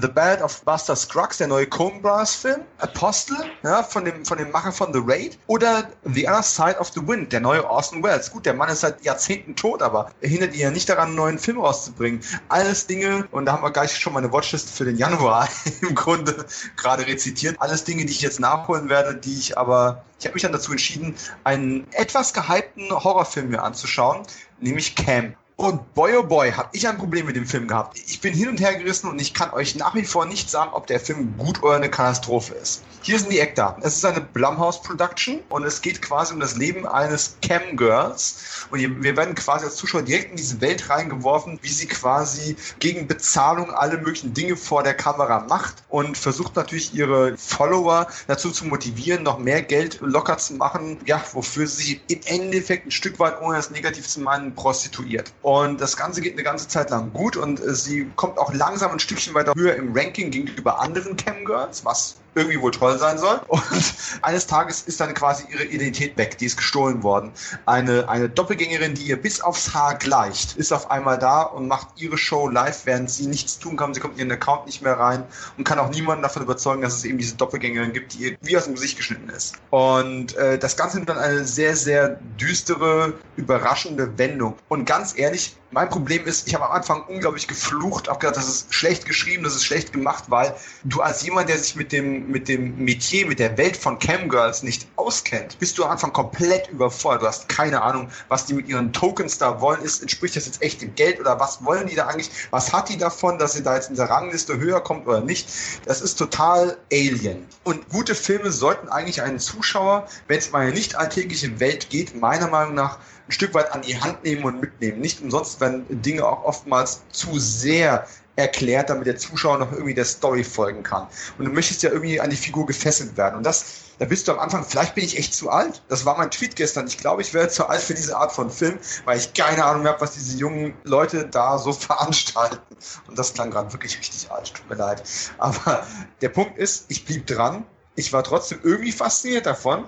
Und als dann dieses Mysterium etwas weiter ausgelotet worden ist, haben sie mich buchstäblich bei den Eiern gehabt. Und da muss man wirklich sagen, hat der Film auch ein Stück weit den Mut, Sexworker äh, ein bisschen zu beleuchten und das vergleichsweise unbeschämt zu zeigen. Ähm, man hat eine interessante Horrorstory noch mit dabei. Das Ganze ist extrem unblutig. Es gibt quasi fast keine Opfer. Also wer einen Slasher erwartet, so wie ich, ist völlig falsch gewickelt. Und ich würde wetten, Blumhouse hat schon zwei oder drei Fortsetzungen in petto, weil da so offensichtlich Lücken in der Erzählung gelassen werden, dass es mich wundern würde, wenn wir nächstes Jahr nicht über Camp 2 reden würden. Obwohl mich auch das Ende wieder geärgert hat, werde ich wahrscheinlich Camp 2 tatsächlich sehen. Einfach nur um zu gucken, was wirklich dran ist an der, an der ganzen Story. Weil das war jetzt irgendwie wie so ein Appetit hatten, der sich ein bisschen angeführt hat und noch Potenzial nach oben hat. Ich kann mich nicht entscheiden, ob ich es echt schlecht finde oder ziemlich gut. Aber am Haken haben sie mich. Und von daher, Cam, der etwas andere Horrorfilm. Da müssen sie einiges richtig gemacht haben. Ja, Horror war The Christmas Chronicles nicht, sondern ein klassischer Weihnachtsfilm. 22.11. auf Netflix erschienen mit Kurt Russell als Weihnachtsmann und verdammt ist der Typ gut in der Rolle. Ich liebe ihn ja sowieso mit Vollbart und langer Mähne seit das Ding aus einer anderen Welt, aber echt großartig spielt er hier den Weihnachtsmann. Es geht um zwei Kids, die äh, allein zu Hause sind. Mutter muss viel arbeiten, Vater ist dramatischerweise verstorben und die laufen tatsächlich dem Weihnachtsmann über den Weg oder erwischen ihn praktisch bei der Arbeit und und springen in dessen Schlitten. Und dadurch ist der Weihnachtsmann so abgelenkt, weil da plötzlich zwei Kids hinten im Weihnachtsschlitten sind, dass er damit einen Crash fährt. Und das Weihnachtsfest ist in Gefahr, denn der Weihnachtsmann kann jetzt nicht ausliefern. Und ist eine turbulente Weihnachtskomödie, fast schon Action, es passiert ziemlich viel, hat einen tollen Kurt Russell, hat ein unglaublich stimmiges Artdesign, also auch schön wie der Nordpol ausgestattet ist und äh, macht einfach Spaß, ist herzerwärmend, sympathisch und hochunterhaltsam und äh, hat zudem auch noch gute Effekte zu bieten. Ich finde einer der besten Weihnachtsfilme der letzten Jahre. Also ich muss ja echt sagen, so in den letzten Jahren kamen wenig Filme, die ich nochmal schauen würde, so wie Schöne Bescherung, Geister, die ich rief. Die 80er hatten da echt tolle Beiträge. In den letzten Jahren gab es eher weniger und Christmas Chronicles ist wirklich einer der gelungensten und den werde ich mir sicher auch nochmal anschauen. Absolut charmanter Film, den ich euch ans Herz legen möchte. Echt toll. Cool, den würde ich auf jeden Fall auch nochmal nachholen. Kurt Russell, ja, das wird auf Dauer nicht zu vermeiden sein. Er schaut ein bisschen aus wie in der Rolle in The Hateful Eight auch. Wenn ich ehrlich bin. Hateful Aber, Center. ja, genau. Aber auf jeden Fall toll. Also ich war echt überrascht teilweise, wie gelungen der auch ist und auch die Balance hat. Natürlich hat er ein bisschen Kitsch, aber es ist auch nicht zu viel. Also der hat echt eine schöne Balance zwischen Action, Comedy, bisschen Romantik. Ein schöner Film. Kevin, Comedy, Romantik, schöner Film. Mandy, ja, äh, Mandy scheint wohl einer der kontroversesten Filme zu sein oder eben halt auch der Spalter des Jahres, würde ich ihn nennen. Da gibt es ja viele, die den Film hypen. Kann ich auch teilweise verstehen, weil der wirklich interessant ist von der inszenatorischen Ebene her. Viele Rottöne, dieses geerdete, diese langsame Erzählung, das mag alles toll sein. Ich persönlich fand ihn extrem langweilig. Die erste Stunde passiert fast gar nichts. Dann ist der einfach zu dunkel vom Bild her. Du erkennst nie was. Äh, dann hast du Bösewichte, hier so, so eine Sekte sozusagen, die ja äh, letzten Endes in das Haus von, von äh, Nicolas Cage einfällt und dessen Freundin dann verbrennen. Ja, und er dann sich dann sozusagen rächt. Und ich muss sagen, auch, auch der, der Anführer der Sekte ist eher lächerlich, unfreiwillig komisch als, als sonst was. Dann auch der Rachefeldzug von Nicolas Cage ist jetzt nichts Außergewöhnliches. Er, der, gut, da gibt's ein paar böse Kills. Zum Beispiel, er, er schlägt jemanden den brennenden Schädel ab und zündet sich damit eine Zigarette an. Ja, das ist ein cooler, äh, cooles, cooles Bild irgendwo. Aber auch das ist irgendwie alles, das muss man mögen. Das ist comicartig, das ist Arthouse-mäßig, das ist eine Mischung aus allem irgendwie.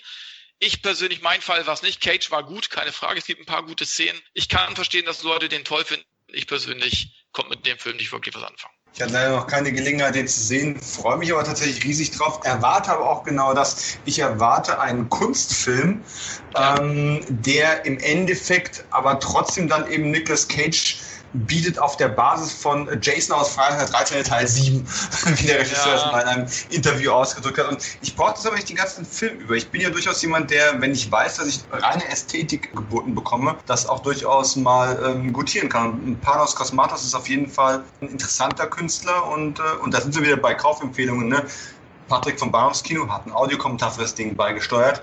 Allein das ist mir dann auch die, das Geld für die Blu-ray schon wert.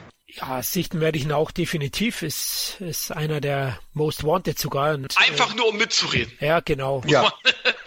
weil der auch so gut besprochen wird teilweise und um mitreden zu können. Ne? Weil der spaltet ja auch alle, ja. Das ist definitiv so. Ich erwarte mir auch so einen psychedelischen Wahnsinn. Ich bin mal gespannt, was ich damit anfangen kann, ob ich in der ersten Stunde auch einschlafe, wie viele andere, die ich kenne, und dann erst wieder aufwache später. Ich bin gespannt, was da auf mich wartet. Ja, man darf sicherlich nicht zu müde sein, den muss man auch dann, ich sag mal, äh, hoch aufgeweckt anschauen, dass man ihn voll genießen kann.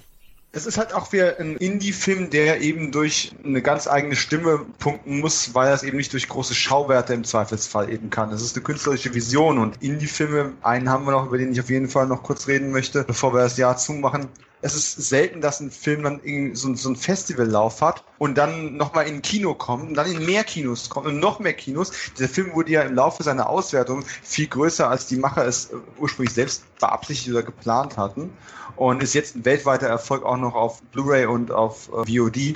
Das ist selten und sowas kann und und muss man auch irgendwo feiern, finde ich.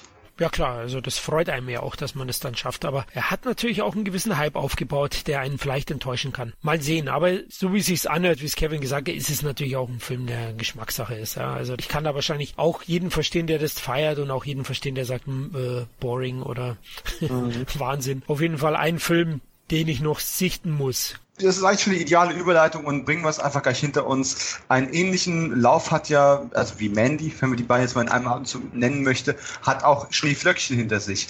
Ein deutscher Genrefilm, eigentlich der deutsche Genrefilm der letzten Jahre, Jahrzehnte, Jahrhunderte, wie lange auch immer es Film schon gibt, dieser Film ist schon viel gehypt worden, viel Positives ist darüber gesagt worden. Ich glaube, ich habe im letzten Jahresrückblick schon mal darüber gesprochen im Rahmen des Festivallaufs. Am 23.11. ist das Schmuckstück nun endlich auf allen Plattformen und in allen physischen Medien rausgekommen. Und es ist der perfekte Anlass, um eben nochmal zu betonen, Schneeflöckchen ist vielleicht der wichtigste deutsche Genrefilm, den wir momentan überhaupt gucken können. Einfach nur, um allen klarzumachen, dass deutscher Genrefilm überhaupt A existiert, B gut sein kann und C im Zweifelsfall sogar international transportierbar ist. Denn all das ist Schneeflöckchen. Und auch das ist von einem, von einem Slow Burn Festival Geheimtipp zu einem viel größeren Phänomen geworden. Und sowohl Autor äh, Arend Remmers als auch Regisseur Adolfo Kolmerer haben da einfach etwas geschaffen, was mit Sicherheit auch die Geschicke des deutschen Genrefilms noch ein Stück weit die nächsten Jahre mit beeinflussen wird. Denn ähm, hey, er ist wieder da und er ist hoffentlich gekommen, um zu bleiben. Und äh, selbst wenn der Film nicht perfekt ist, denn perfekt ist er im Zweifelsfall nicht. Er hat so viele Sachen reingeworfen, dass die Wahrscheinlichkeit, dass einem irgendwelche Elemente nicht gefallen, extrem hoch ist. Aber er, er liefert einfach in jedem Bereich das bestmögliche Ergebnis ab. Eine lange Produktionsgeschichte hinter sich und ich freue mich darauf, dass viel mehr Leute den jetzt einfach noch entdecken können, ihn hoffentlich mögen. Ist auch okay, wenn man ihn nicht mag. Dann gibt es immer noch einen Tatort, den man sich angucken kann als Alternative, wenn man mehr den klassischen deutschen Film sehen möchte. Aber ähm, sowas wie Schneeflöckchen brauchen wir mehr mehr und da ist es also Ansehen. Ja, auch so eine Schande, dass ich den noch nicht gesehen habe. Darf ich eigentlich gar nicht erwähnen. Aber ich versuche jetzt noch die restlichen freien Tage den Film anzuschauen. Ja, vom November leiten wir jetzt über in Dezember, das letzte Monat des Jahres. Und da haben wir auch wieder einige Produktionen. Ich denke, wir werden uns ein bisschen kürzer fassen, sind nicht, nicht die ganz großen Titel teilweise. Aber Jean-Claude Van Damme, Kevin, war im Dezember aktiv. Am, am Nikolaustag, am 6.12. erschien The Bouncer. Richtig, The Bouncer richtig guter Van Damme-Film, so im Stile von JCVD, bloß eben halt als Action-Thriller kann man sagen. Ne? Und äh, er spielt so ein Ex, was ist das? Keine Ahnung, wird gar nicht erklärt, was er ist. Auf jeden Fall äh, ist er ein Rauschmeißer, hat eine Tochter zu ernähren, ist dann sozusagen alleinerziehend und muss dann irgendwie äh, für die für die Polizei, für Interpol, wer auch immer wer das ist, äh, muss er irgendwie äh, Spitze spielen und muss sich da irgendwo einschleusen. Und äh, wie gesagt, Film ist gut, ist mehr so Plattenbaustil. Man darf jetzt keinen Hochglanz-Actionfilm erwarten. Wirklich wie, wie im Stile von JCVD. Van Damme spielt super hat so ein paar Kämpfe sogar äh, auch, äh, aber jetzt nichts Spektakuläres. Der Film lebt so, sozusagen von deiner Geschichte, von der Figur, die Van Damme spielt. Und äh, wie gesagt, äh, es ist ein kleiner, ruhiger Action-Thriller, der auch in Frankreich sogar im Kino lief. Also Van Damme hat da ja so eine große Kinotour durchgezogen. Also kann ich nur empfehlen, ein richtig guter Van Damme-Film. Da hau ich in selben Sandsack. Also ich finde den auch gut, habe ihn auch zuletzt angeschaut. Ich finde ihn auch stimmungsvoll, melancholisch ist er, düster und ja, die großen Stärken sind natürlich Van Damme der einfach, die Kamera hält immer auf ihn drauf. Der hat ja sowieso ein Gesicht. Verbrauchter geht's nicht. also, man sieht alles, was er erlebt hat. Und das ist schon auch faszinierend allein. Und ähm, er agiert da wirklich sehr, sehr gut. Und ja, ich würde auch mehr fast sagen, das ist mehr ein Thriller als Action, aber macht Spaß. Also ich war auch überrascht. Der hat mir wirklich auch gut gefallen. Zweiter Altstar, der mal wieder eine DTV-Produktion in Deutschland zumindest hatte, war, war John Travolta in Gotti. Leider hat ihn keiner von uns gesehen. Ich wollte ihn eigentlich nur kurz erwähnen, weil es immerhin eine Kinoproduktion war in Amerika. Man hatte da gehofft, dass man da ein bisschen mehr Erfolg hat und Travolta, glaube ich, hat sogar auf Awards geschaut, wo er die Rolle ausgewählt hat. 10 Millionen Dollar Produktion, aber nachdem der dann Amerika gnadenlos gefloppt ist und nur 4,3 Millionen Dollar eingespielt hat und auch von den Kritikern großteils zerrissen wurde, kam er in Deutschland eben nur auf DTV am 6.12. raus hier bei uns. Ich werde ihn wahrscheinlich dann mal, wenn er günstig hergeht, nachholen, weil ich doch auf Mafia-Streifen stehe, aber zu viel sollte man nicht erwarten. Ja, auch im Dezember gab es wieder zwei Netflix-Produktionen, die ich mal wieder gesehen habe, ich alter Streaming-Onkel. Einmal gab's Mowgli, die Legende des Dschungels. Andy Serkis Verfilmung des weltberühmten Romans, der auch 2016 schon als Realfilm von Disney neu aufgelegt wurde und äh, Serkins Film war ja eigentlich von Warner produziert und auch bereits 2017 geplant ins Kino zu kommen, wurde immer wieder verschoben, weil es in der Postproduktion Querelen gab und Probleme. Das sieht man dem Endprodukt auch an. Äh, insgesamt ist Serkis Beitrag recht düster und grimmig, aber ich finde einfach nicht gut genug ausbalanciert zwischen Humor und, und der Düsternis. Ich bin jetzt auch kein großer Fan generell des Dschungelbuch-Romans, deswegen vielleicht muss man das im Film auch zugute halten, aber ich war recht enttäuscht und äh, muss auch sagen, aus meiner Sicht war er dann auch zu Recht vom produzierenden Studio verstoßen worden zu Netflix, weil einfach auch die CGI-Effekte nicht State of the Art sind. Also die wirken teilweise noch unfertig. Ich weiß nicht, ob Warner dann wirklich alles durchgezogen hat am Ende oder dem Film dann so ein bisschen halbgar weitergegeben hat.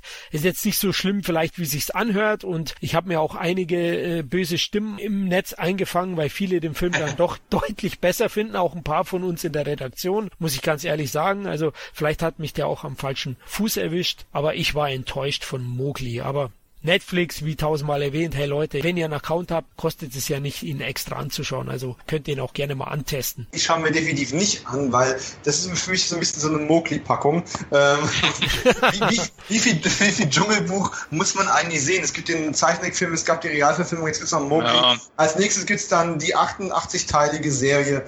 Ja? Über Pulinbär oder was? Oder heißt der Bär? Keine Ahnung. Balu. Also Balu. ist auch, reizt mich null. Balu der Bär hatte schon eine eigene Zeichentrickserie, mit der sind wir noch aufgewachsen, nur so nebenbei. Ich glaube, das war auch mein Problem und vielleicht war ich da auch ein bisschen voreingenommen. Ne? Das muss man auch ehrlich sagen, war auch schon so ein bisschen genervt, aber habe mich dann doch irgendwie gefreut, weil ich den Ansatz, das düster durchzuziehen, recht interessant fand die Trailer ansprechend habe sogar in meinem Umfeld so ein bisschen gesagt, hey Leute, auf den freue ich mich und dadurch war ich dann am Ende enttäuscht. Aber wie gesagt, jeder kann sich gerne auch selbst ein Bild davon machen und mich dann Lügen strafen.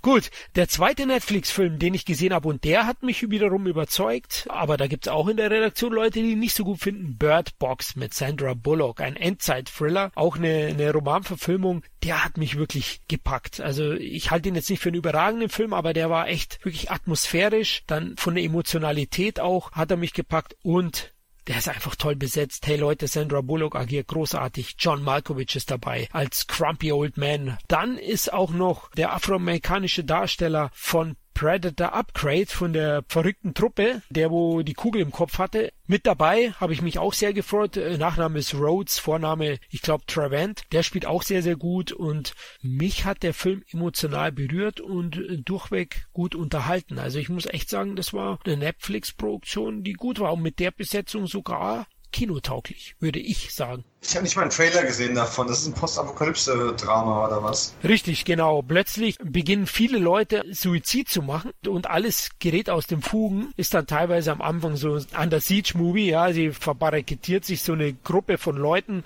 unterschiedlicher Herkunft, unterschiedlicher Arten. Also der Nebel zum Beispiel könnte man da so zu vergleichen in dem Supermarkt. Und da gibt's eben den misstrauischen, alten, krantigen John Malkovich, dann Sandra Bullock eben, die auch noch schwanger ist und wird halt stark aus der Sicht der Frauen erzählt oder der Frau Frau und die Regisseurin ist auch Susan Bier. Also mir hat er gut gefallen. Ich, ich würde auf jeden Fall sagen, wenn man auf postapokalyptische Filme steht und das Setting und sich auch mal ein bisschen eine andere Herangehensweise, dann sollte man auf jeden Fall anschauen. Er ist recht ruhig erzählt und bietet jetzt nicht ganz großes Neues und das Ende habe ich auch schon erahnt, aber trotzdem, er hat mir gut gefallen.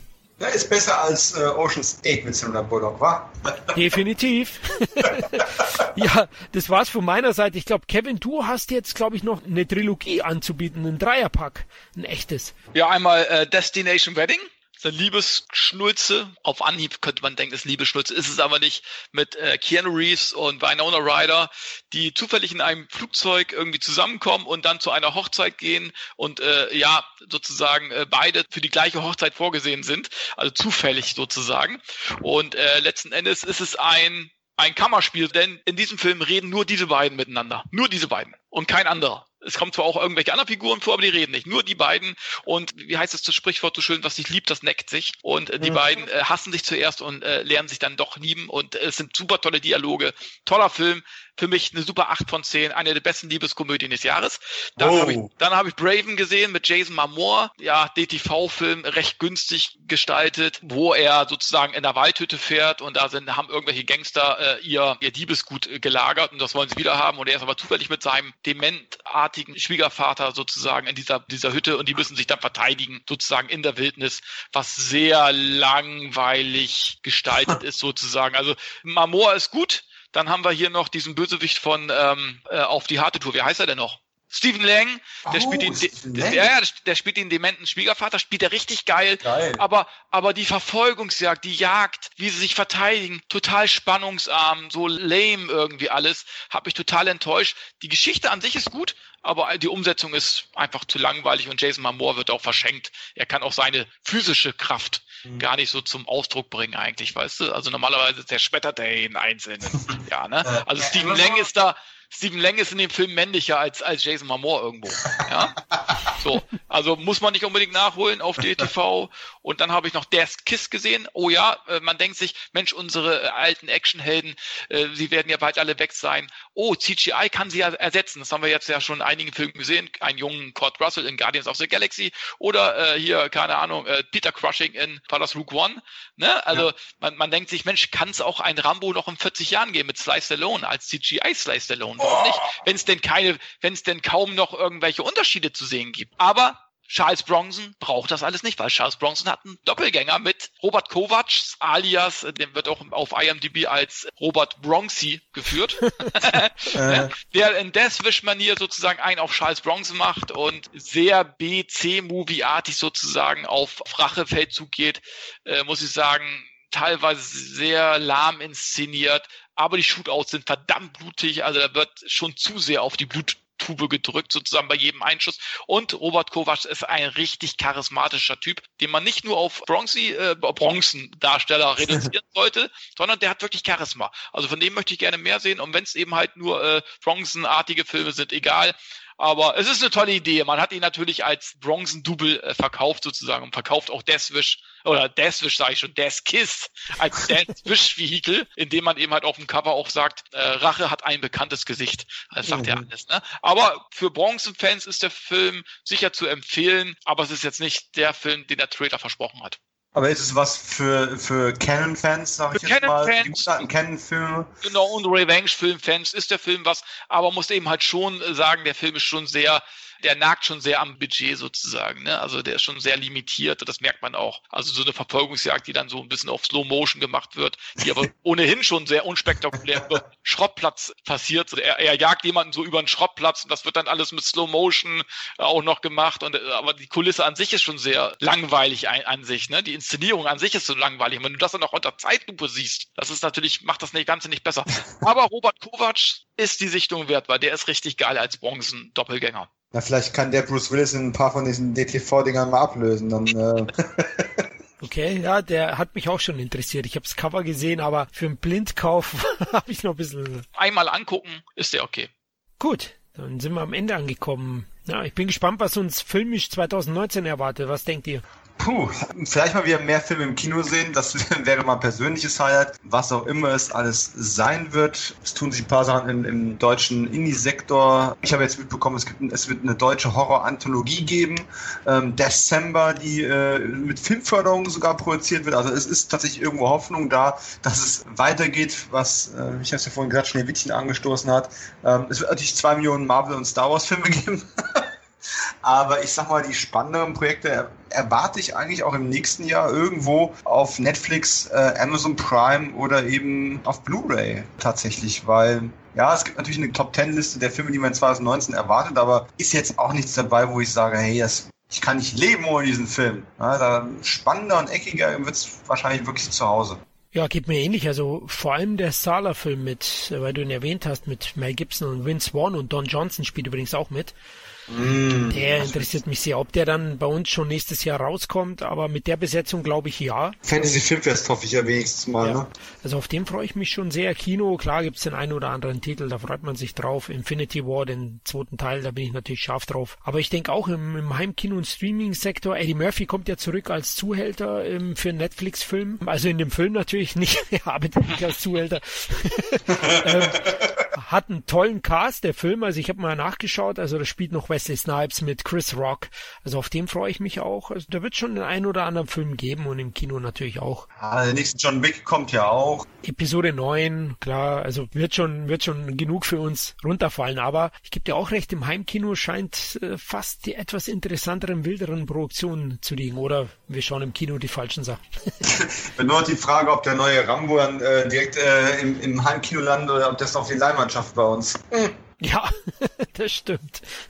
Kevin, du noch? Willst du noch was sagen? Ja, also ich freue mich auch schon aufs nächste Jahr. Creed 2, äh, John Wick 3, Avengers Fortsetzung. Ich habe so ein bisschen Bedenken hier, die ganzen äh, Disney Real Makes. Ich glaube, da kommen sogar so drei Stück, wo ich sage, boah, das, ist, das, das ja. wird, wird, schon zu viel. Die machen sich schon selbst Konkurrenz. Aber mal gucken. Also ich habe mich jetzt auch noch nicht zu sehr mit dem nächsten Jahr beschäftigt. Ich lasse mich einfach erstmal überraschen.